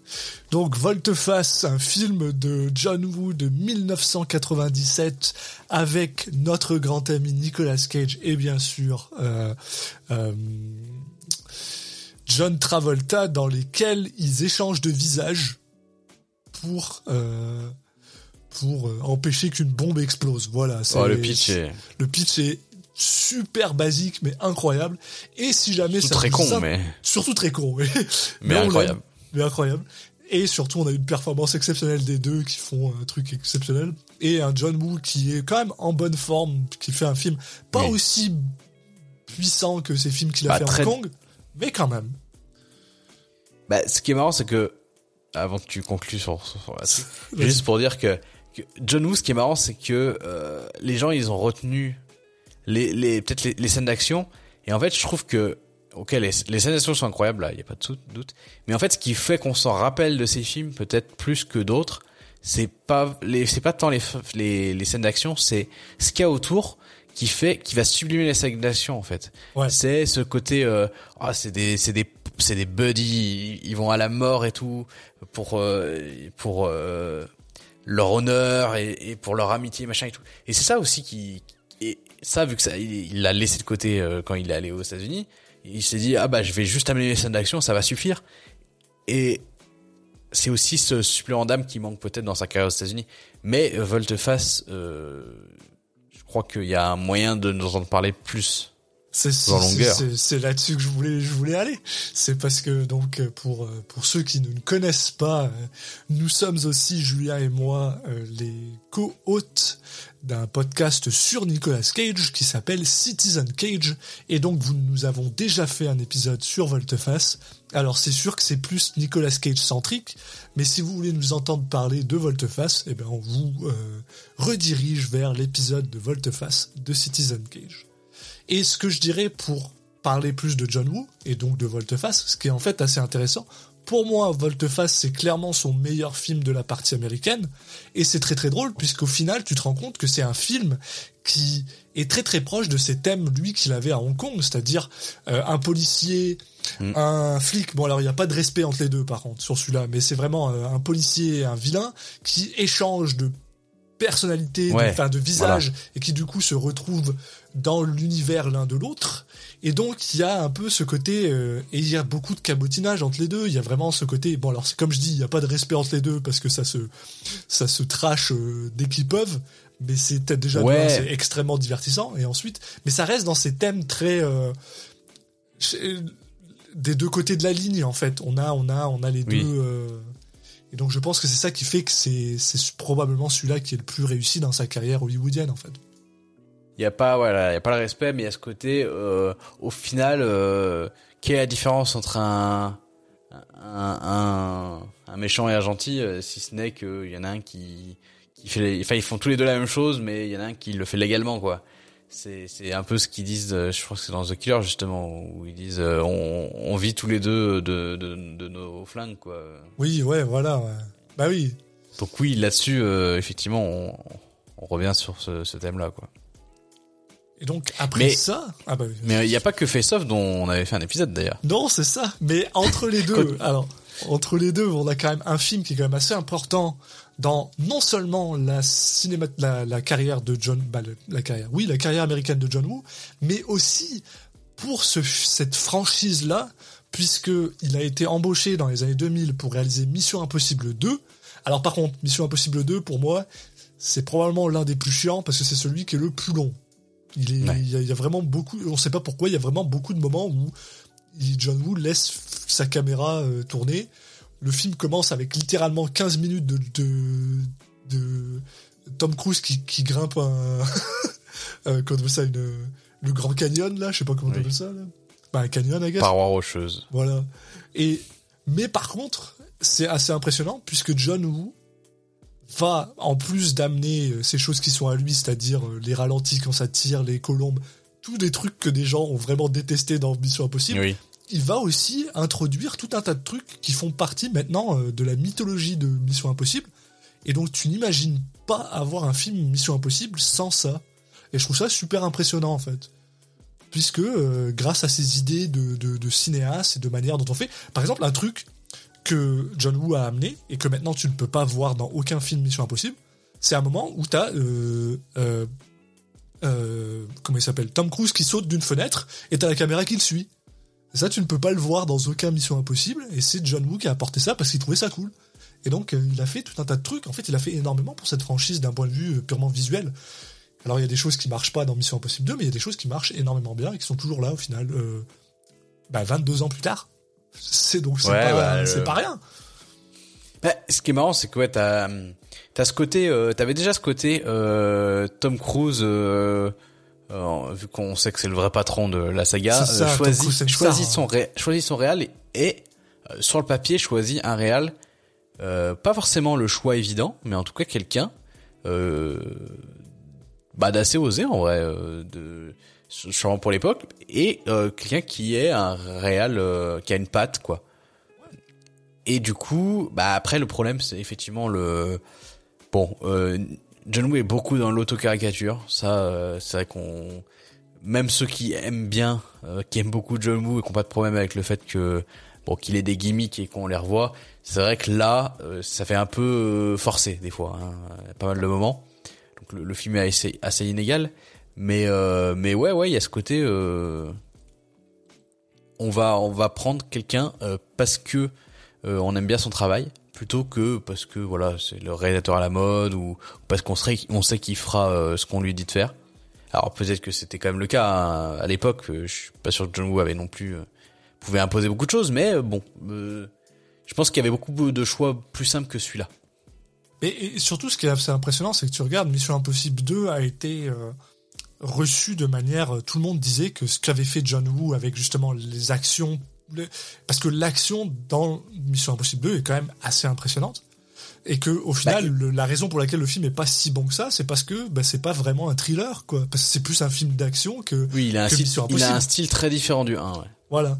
Et donc, euh, mais en même temps, je pense que ça a été sa grande force parce que on, on- moi, Mission Impossible, honnêtement, c'est une de mes franchises de cinéma préférées, juste parce que c'est Tom Cruise qui court, quoi. Soyons honnêtes. hein.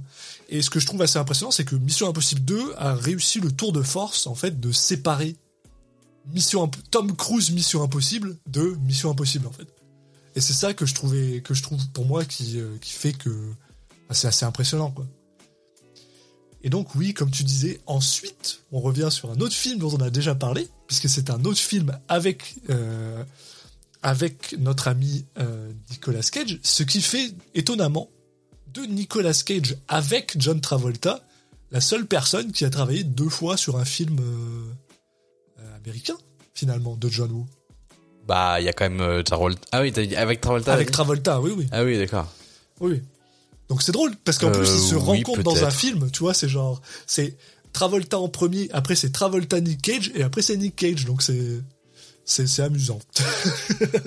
et donc Ah qui lui est un film euh, dont on a eu euh, de, de... Bah, et si vous voulez savoir notre avis sur Wind Talkers, on va peut-être pas trop en parler ici, mais si ça vous non, intéresse. puis bon, c'est un film. Qui... Il y a Christian Slater d'ailleurs dans le film, donc du coup Christian Slater aussi fait deux films avec lui. Ah merde. Ah bon bah ça marche Mais pas. bon, alors. euh, bon, c'est un film en tout cas, euh, assez- enfin, il y a pas grand chose à dire. Mais enfin, voilà, c'est c'est sur pas- la guerre la guerre mondiale, c'est un peu c'est un peu intéressant. Mais voilà, c'est Le thème est intéressant, le film en lui-même, bon, voilà. Bof. bof, bof. C'est pas le meilleur de, de John Woo, mais c'est pas le pire non plus. Si ça vous intéresse d'en entendre plus, ben, comme toujours, allez euh, écouter notre épisode sur Wind Talkers, sur Citizen Cage. Et euh, puis ça nous fera des, des, des, des vues, ce sera, ça fera du bien. Merci. Et malheureusement, après ça, on a le pire film qu'il ait jamais tourné, pour moi. Même si, euh, enfin, Run Tiger Run, il n'existe pas. Je parle de ces films d'action qui s'appellent Catégorie à part, ouais. s'appelle Paycheck, puisqu'il est tourné avec, avec Ben Affleck.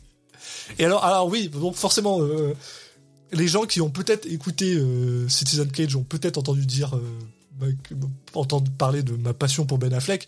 Vous, c'est peut-être pas le cas, donc je vais le dire maintenant. On n'aura pas d'épisode sur Ben Affleck, je ne pense pas. Ah, quoique, si, peut-être en tant que réalisateur. Peut-être. Quoique, en fait, si, ça serait peut-être intéressant un épisode sur Ben Affleck. Bon. Mais je le dis tout de suite, en tant qu'acteur, en tout cas, euh, en tant qu'acteur dans les années. Avant les années 2015, là, je le déteste, ce mec. C'est, il m'énerve. Je sais pas pourquoi il est dans des films, je sais pas pourquoi on continue à lui donner des films. Et surtout, euh, des films d'action, quoi. On, on est euh, un an après euh, Daredevil, où il était à chier, je crois. Et, euh, Je crois qu'il était à chier? non, non, que je crois que c'était ça faisait. je l'ai, je l'ai oublié, je l'ai enlevé de ma, de ma, de ma mémoire, c'est pour ça, je m'en souviens plus, mais euh, voilà. euh, quoi. oui, Enfin, parce que être dans ces périodes, ouais. Euh, donc, C'est la même année que Daredevil, ouais. Voilà, donc. euh, puis c'est un paycheck, c'est un film poussif, c'est con parce que ça part euh, quand même plutôt bien. C'est, une, une story de, c'est une short story, c'est une nouvelle de Bah, Philippe. Cadic. Ça part très mal. Parce que les adaptations de Philippe Cadic, bon. Oui, déjà de base, c'est, généralement très très mal fait. Oui, oui. Ah, il y a eu tout, hein. Parce que bon, Blade Runner, euh, ça va, c'est pas trop dégueu, quoi. Oui. Mais bon. Il y, y a eu du très bien, eu du beaucoup moins bien. Donc voilà, euh, on a le droit à Paycheck qui va complètement désespérer euh, John Woo, ce qui fait qu'au final il retourne euh, bah, à Hong Kong et il fera pas de film pendant pendant presque 5 ans quoi.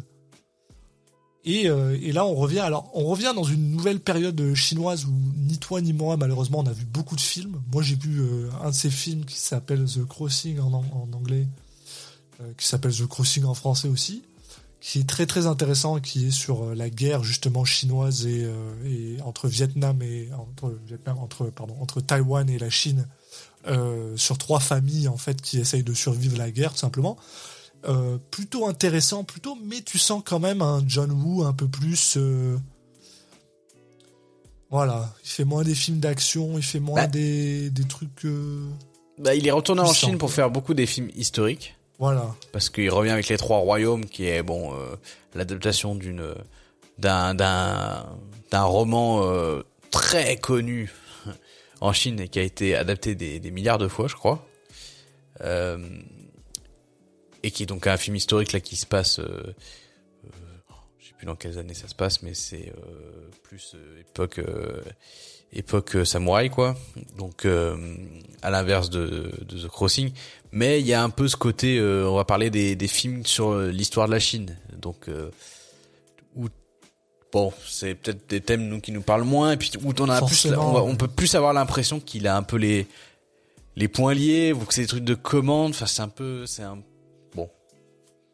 C'est on le retrouve pas son aborder les thèmes, ces thèmes qui, qui nous ont parlé et c'est là où, euh, bah, comme tu le, je sais pas si tu veux dire grand chose de plus sur cette période en fait en soi. Hein, non, non, ce, que je peux dire, c'est qu'elle se termine un peu entre guillemets en 2017 avec un film qui s'appelle Manhunt, qui est en fait un remake d'un autre film, qui est apparemment un retour plus, euh, oui. plus, euh, plus en forme de ce qu'il faisait, euh, qui était plus proche de The Killer par exemple, et justement, on a bah, qui est un film contemporain du coup. Oui, voilà. Et on a ensuite un film qui s'appelle Silent Night qu'il est en train de réaliser, euh, qui est en post-production. Six ans après la sortie de Manhunt, donc là on a à nouveau une, une période très longue sans filmer, un peu la, la équivalent de celle entre Paycheck et, et Trois Royaumes. Voilà, et là par contre c'est un film américain de retour, donc il est retourné à filmer américain avec un Joel Kinnaman, et un film d'action qui aura la particularité, donc moi je suis plutôt intéressé par ça, de ne de n'avoir aucun dialogue. C'est un film qui n'aura pas de, de, de, dialogue du tout. Donc on peut s'attendre à quelque chose d'un peu explosif, quoi. Donc euh, plutôt intéressant. Et en plus, on en parlait justement un peu euh, off-air. Euh, apparemment, il est en train aussi de réaliser peut-être un remake de The Killer, euh, qui serait plus américain. Donc, euh, mine de rien, 74 ans, euh, 74 ans, mais il est en train de revenir, 76 ans, pardon. Mais il revient un peu, et oui, on en a quand même envie, The Killer.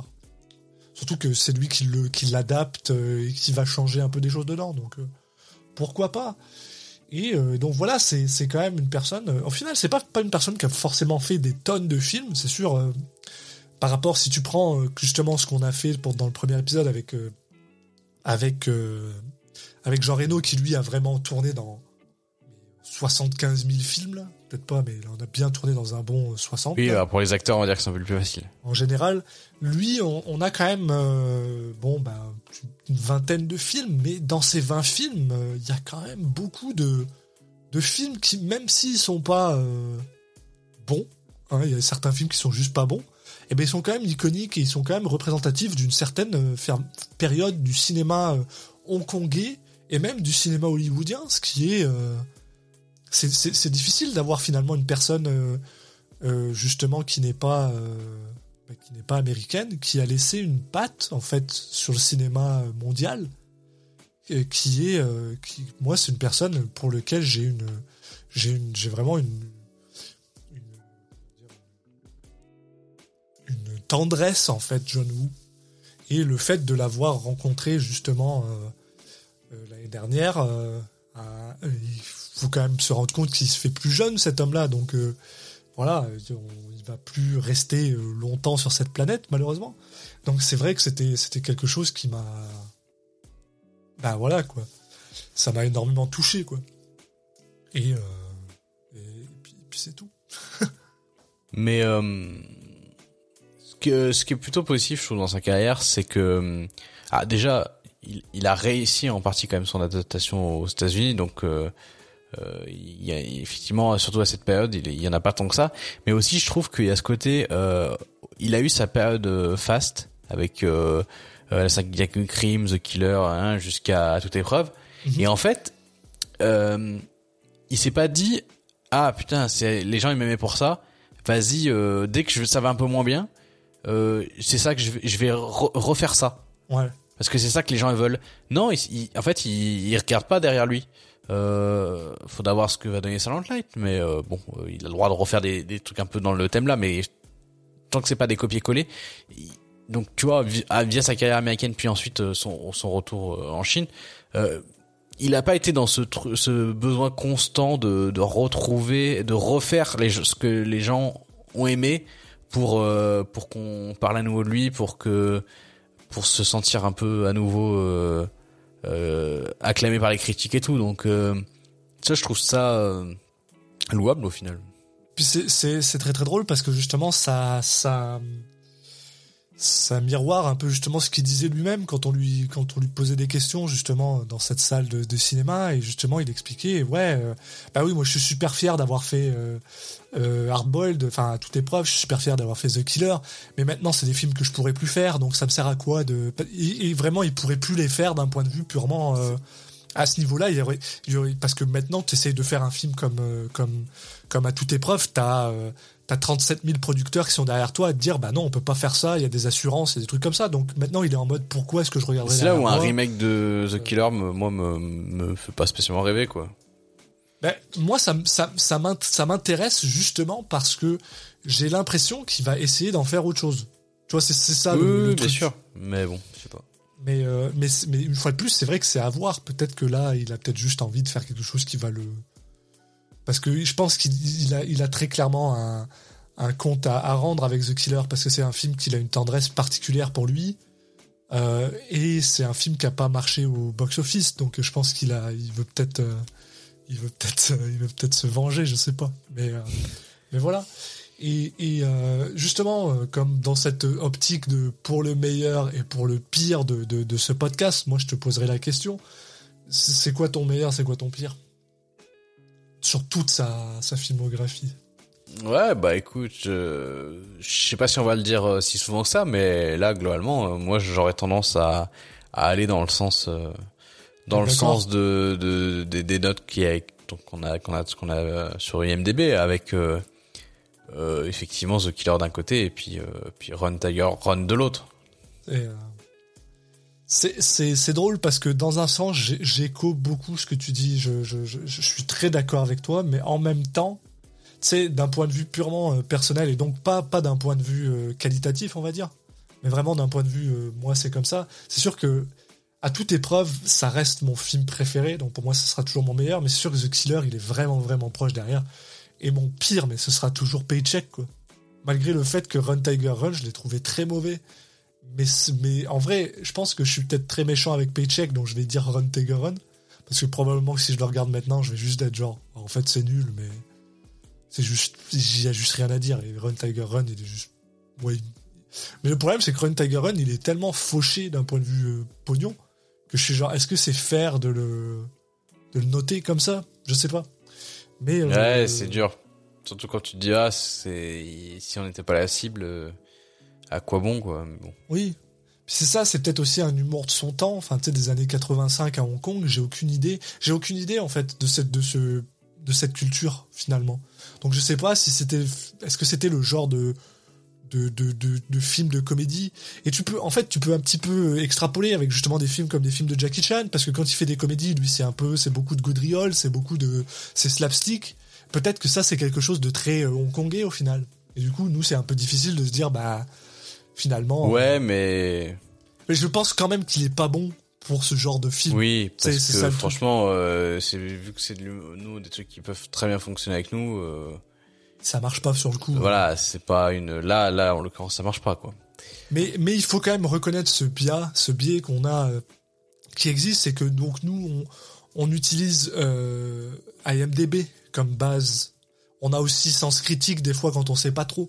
Mais il faut quand même reconnaître que c'est des sites qui sont très euh, nord-américains et des sites très euh, européens. Donc forcément, peut-être que si tu vas sur un site similaire euh, hongkongais, peut-être que c'est pas les mêmes, c'est pas les mêmes trucs parce que par rapport au à la culture du moment. Et je veux juste, je veux juste quand même le, préciser parce que bon, quand on va parler de gens qui sont plus européens et des gens qui sont plus nord-américains, ce sera plus facile. Mais dès qu'on va commencer à parler des gens qui vont peut-être être plus asiatiques, euh, bon, Japon, c'est différent parce que Japon, je trouve qu'il y a quand même, ça s'exporte plutôt bien, mais euh, Hongkongais peut-être un peu moins, donc on, il faut, faut, quand même mettre euh, deux points de mesure sur, sur ce qu'on dit. Mais, euh, mais voilà. Et euh, bah, oui, toi t'as déjà répondu, t'as répondu à la question aussi. Oui, j'ai répondu à la question, mais c'est Non, puis juste de, de un truc qu'on n'a pas évoqué et, parce que bah, c'est pas un film. c'est pas un film. Mine de rien, il a un peu, il a participé au truc. Et puis euh, c'est aussi la, un, en lien avec à toute épreuve, c'est le jeu vidéo euh, Stranglehold Ah oui. qui, qui en fait met en scène euh, le personnage de Shogun Fat, donc euh, l'inspecteur Tequila dans, dans à toute épreuve, dans Hardboil.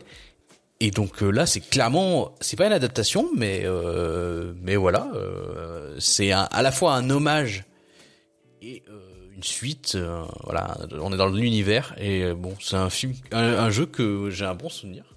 Moi, j'ai un excellent souvenir pour ce jeu pour plusieurs raisons. La première, déjà de un, comme tu dis, c'est euh, c'est une suite directe euh, du film. Ah, c'est une suite directe? C'est une suite directe, Ouais, c'est-à-dire qu'elle a été écrite, elle a été écrite par John Woo euh, avec Cho Yun Fat qui revient. Malheureusement, Cho Yun Fat qui se double lui-même en anglais et c'est pas forcément génial. Il serait peut-être mieux été s'il avait été euh, en fait en, en- en mandarin ou en cantonais le jeu. D'ailleurs, ça aurait pu être intéressant d'avoir ce, ce truc où le film et le, jeu- le jeu est le mandarin sous-titré, ça aurait pu être cool. Avec qui est Max Payne 3. qui est incroyable. C'est complètement inspiré. C'est super drôle. C'est parce que la boucle est bouclée. C'est-à-dire qu'on a Max Payne qui est extrêmement inspiré par Hardboiled.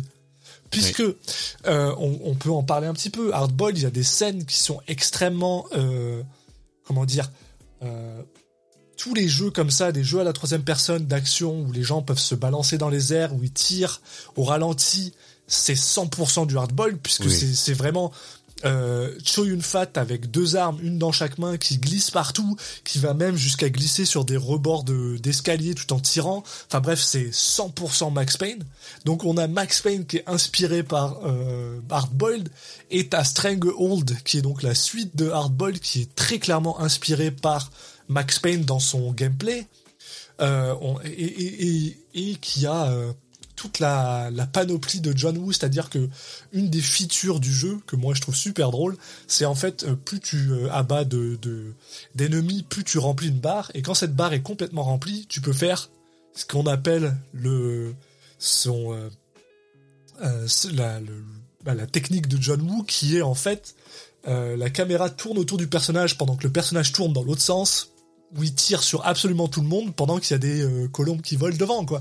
Donc c'est 100% inspiré par John Woo, c'est écrit par lui, euh, et, et- et c'est un, jeu qui a, qui a une âme, je trouve, euh, de la destruction, une des, une des, une des, un, des moments préférés de tout le jeu de, de là, c'est t'es- dans une espèce de, comment t'appelles ça, t'as, une, t'es dans un restaurant et il y a un groupe de, de mariachi qui sont en train de jouer de la musique et ça commence à tirer de partout. Et en fait faut que tu protèges les mariachis qui continuent à jouer de la musique et c'est et, euh, avec un niveau de destruction qui à l'époque parce que c'était un jeu de PS3 qui a été euh, ben, même maintenant j'ai envie de dire qui est très très peu euh, il y, a, y a peu de jeux qui fait ça où pratiquement tout est destructible. Enfin c'est un jeu qui qui qui va bah, si vous Ah, êtes capable de là le faire dis- tourner euh, pouvez- Oui, le, ces films-là de, de John Woo sont parfaitement adaptés à du, à du jeu vidéo ouais. à une transposition en jeu vidéo, quoi. Et c'est là où, c'est là-dessus que je voulais finir, mais on a déjà beaucoup parlé, juste pour dire, voilà, euh, John Woo, c'est aussi euh, quelqu'un qui a énormément inspiré les autres. énormément, énormément. Et, Voilà. et c'est ça, il se retrouve, il se retrouve de partout. Et il se retrouve dans le jeu vidéo, il se retrouve dans la littérature même, il se retrouve dans le cinéma, comme on parlait un peu plus tôt avec euh, avec John Wick. Euh, c'est- aussi aussi ça qu'on veut faire avec euh, avec pour les meilleurs et pour le pire, c'est-à-dire que oui, on veut parler de personnalités qui sont euh, bah, tout simplement des piliers du cinéma. Hein, on a voilà, on a parlé de Jean Reno parce que bah Jean Reno c'est un bonhomme qui est là depuis longtemps. Alors est-ce que Jean Reno a forcément inspiré du monde? Je suis sûr que oui, mais c'est pas forcément son truc. Mais on veut aussi parler de personnes qui sont euh, qui sont des, des gens qui ont inspiré le cinéma et qui vont continuer à inspirer le cinéma pendant pendant un bout de temps, je pense. Euh, moi, c'est sûr que si demain j'étais, euh, j'avais de l'argent pour faire du, du, cinéma, des films, je pense que bon, il y aurait beaucoup de John Carpenter dedans, mais il y aurait aussi pas mal, il y aurait un petit peu de John Woo dans, mais dans, dans, dans la manière de, de, de, de bloquer une scène, dans la manière de d'utiliser ta caméra comme une espèce de, de presque de, de, de balle, oui, parce qu'il y a des fois, il utilise cette, cette caméra qui flotte au-dessus de tout et qui suit un peu le mouvement des, des, des tirs et tout ça. Enfin, c'est, c'est, enfin, il a, il a une manière, si on voulait parler justement un petit peu plus en termes de, réalisateur, il a, il a une manière de créer une caméra qui, qui flotte presque, qui est là, mais qui n'est pas présente. Tu il y a des gens qui veulent utiliser la caméra comme un, comme un personnage finalement. Elle Oui, existe, elle est physique, et non, lui, il a vraiment ce côté Oui, on éthéré. ressent le le poids de la caméra. euh, Voilà, ouais. Et presque, elle est presque au niveau de, des yeux des gens, ou un peu plus bas. Enfin, pour donner. Mais non, John Woo, lui, se sert de sa caméra comme un pinceau. En fait, il, il, il peut la faire flotter, il peut la mettre à terre. Il, il- du temps que ça, du temps que ça, ça fait, du temps que le mouvement du, de l'action continue avec la caméra, en général, il s'en sert très très bien. Et c'est super intéressant euh, à euh, étudier si vous êtes si vous êtes le genre de personne qui aimait un peu étudier les images ou comment on fait des scènes. John Woo est une euh, surtout les, les films les plus euh, on va dire les plus actifs. Hein, surtout ça, ça- finalement surtout son son sa première ère à Hong Kong d'action. C'est c'est super intéressant à, étudier. Au point même où ça c'est plus pour pour terminer un peu et aussi pour dire son son comment dire son sa portée internationale, c'est-à-dire que euh, moi euh, Better Tomorrow euh, donc pardon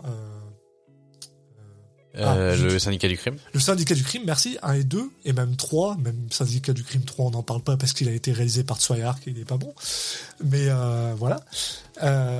Et je l'ai je l'ai eu en fait dans un coffret DVD qui est en fait, t'as littéralement un DVD où c'est une préface du gars qui a importé, parce que c'est c'est Criterion, c'est la, la, la, Hmm. la collection Criterion où t'as un mec qui, qui, qui, qui part en fait sur presque une heure où il t'explique pourquoi est-ce qu'il voulait absolument euh, ramener John Woo euh, en France. Il voulait le faire découvrir. C'était un des gars qui avait euh, qui avait euh, comment dire tu sais qui avait produit euh, bah, tu sais ah, quand tu importes un film c'est pas le bon, Qui a édité. bah, ouais. Voilà, bon, bah non, pas édité, mais tu sais, on peut l'expliquer parce que c'est peut-être pas forcément quelque chose que les gens savent. Quand t'as quand t'as des gens qui font des films dans, dans, dans un autre pays, souvent t'as une société de production qui vend les droits de ces films-là à euh, d'autres pays. Et euh, Oui. tu vas avoir une, une société de production dans le pays, par exemple en France, qui va importer le, le, le produit, qui va faire des sous-titres ou qui va faire un. Oui, bah, c'est un éditeur, quoi.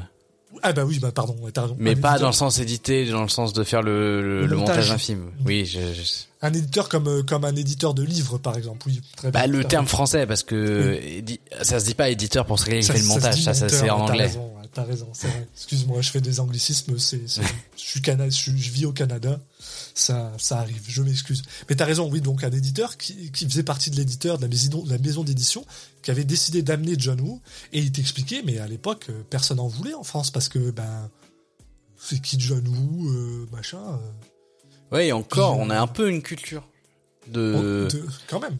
de, de, de ce genre de, de film, et notamment de, bah, euh, via pas mal de, de façons différentes, mais euh, de, de, de films asiatiques. Donc, euh, on, on était pourtant censé être une un terreau un peu propice à ça, quoi. Ouais, mais dans les années 85, avant, parce que justement le, le, terreau, il arrive dans les années plus 89-90, sauf le Japon. C'est vrai qu'avec les mangas et tout ça, mais Non, en tout mais cas, bon, ouais. euh, c'est, c'est, c'est- en tout cas, c'était, enfin, c'était super intéressant et je trouve que il a, il y a cette, il a cette force-là en fait, John Woo, d'être, d'être. Bah, de donner envie aux gens de se, de remuer un peu euh, le truc pour, en- quelqu'un qui va voir ces films qui va dire putain faut faut que je fasse découvrir ça aux gens en fait. Exact. Et moi, je suis la première personne à faire ça. Et c'est pas pour rien non plus que John Woo est la deuxième personne qu'on qu'on regarde. Et j'avoue que j'ai un peu joué du coude avec Julien pour lui dire, moi, j'ai vraiment envie de parler de John. Parce que je suis, je suis 100% ce genre de gars qui dit, ah, euh, tu connais pas John Woo? Bon, bah, viens, on va regarder cinq films. C'est parti. Ouais, Donc, ce qui est marrant euh, c'est que John Woo en fait je pense que le grand public le connaît de nom. Mais euh, de là à dire que le qu'ils ont vu euh, ces classiques, euh, non. Non. Et c'est- bon voilà, c'est pour ça que c'est à la fois un nom euh, en ronflant euh, pour le, par lequel commencer, et en même temps, bon voilà, c'est ça peut être un peu obscur si on parle de euh, de ces films euh, des, des, des 80 quoi.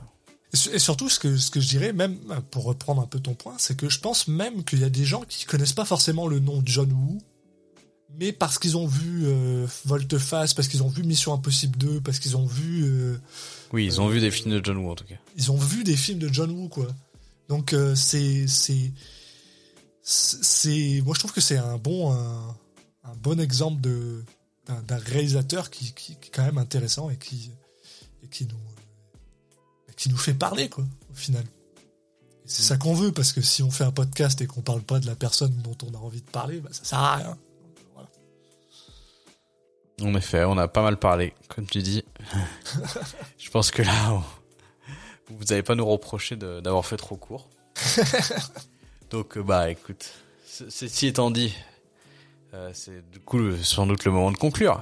Eh ben oui.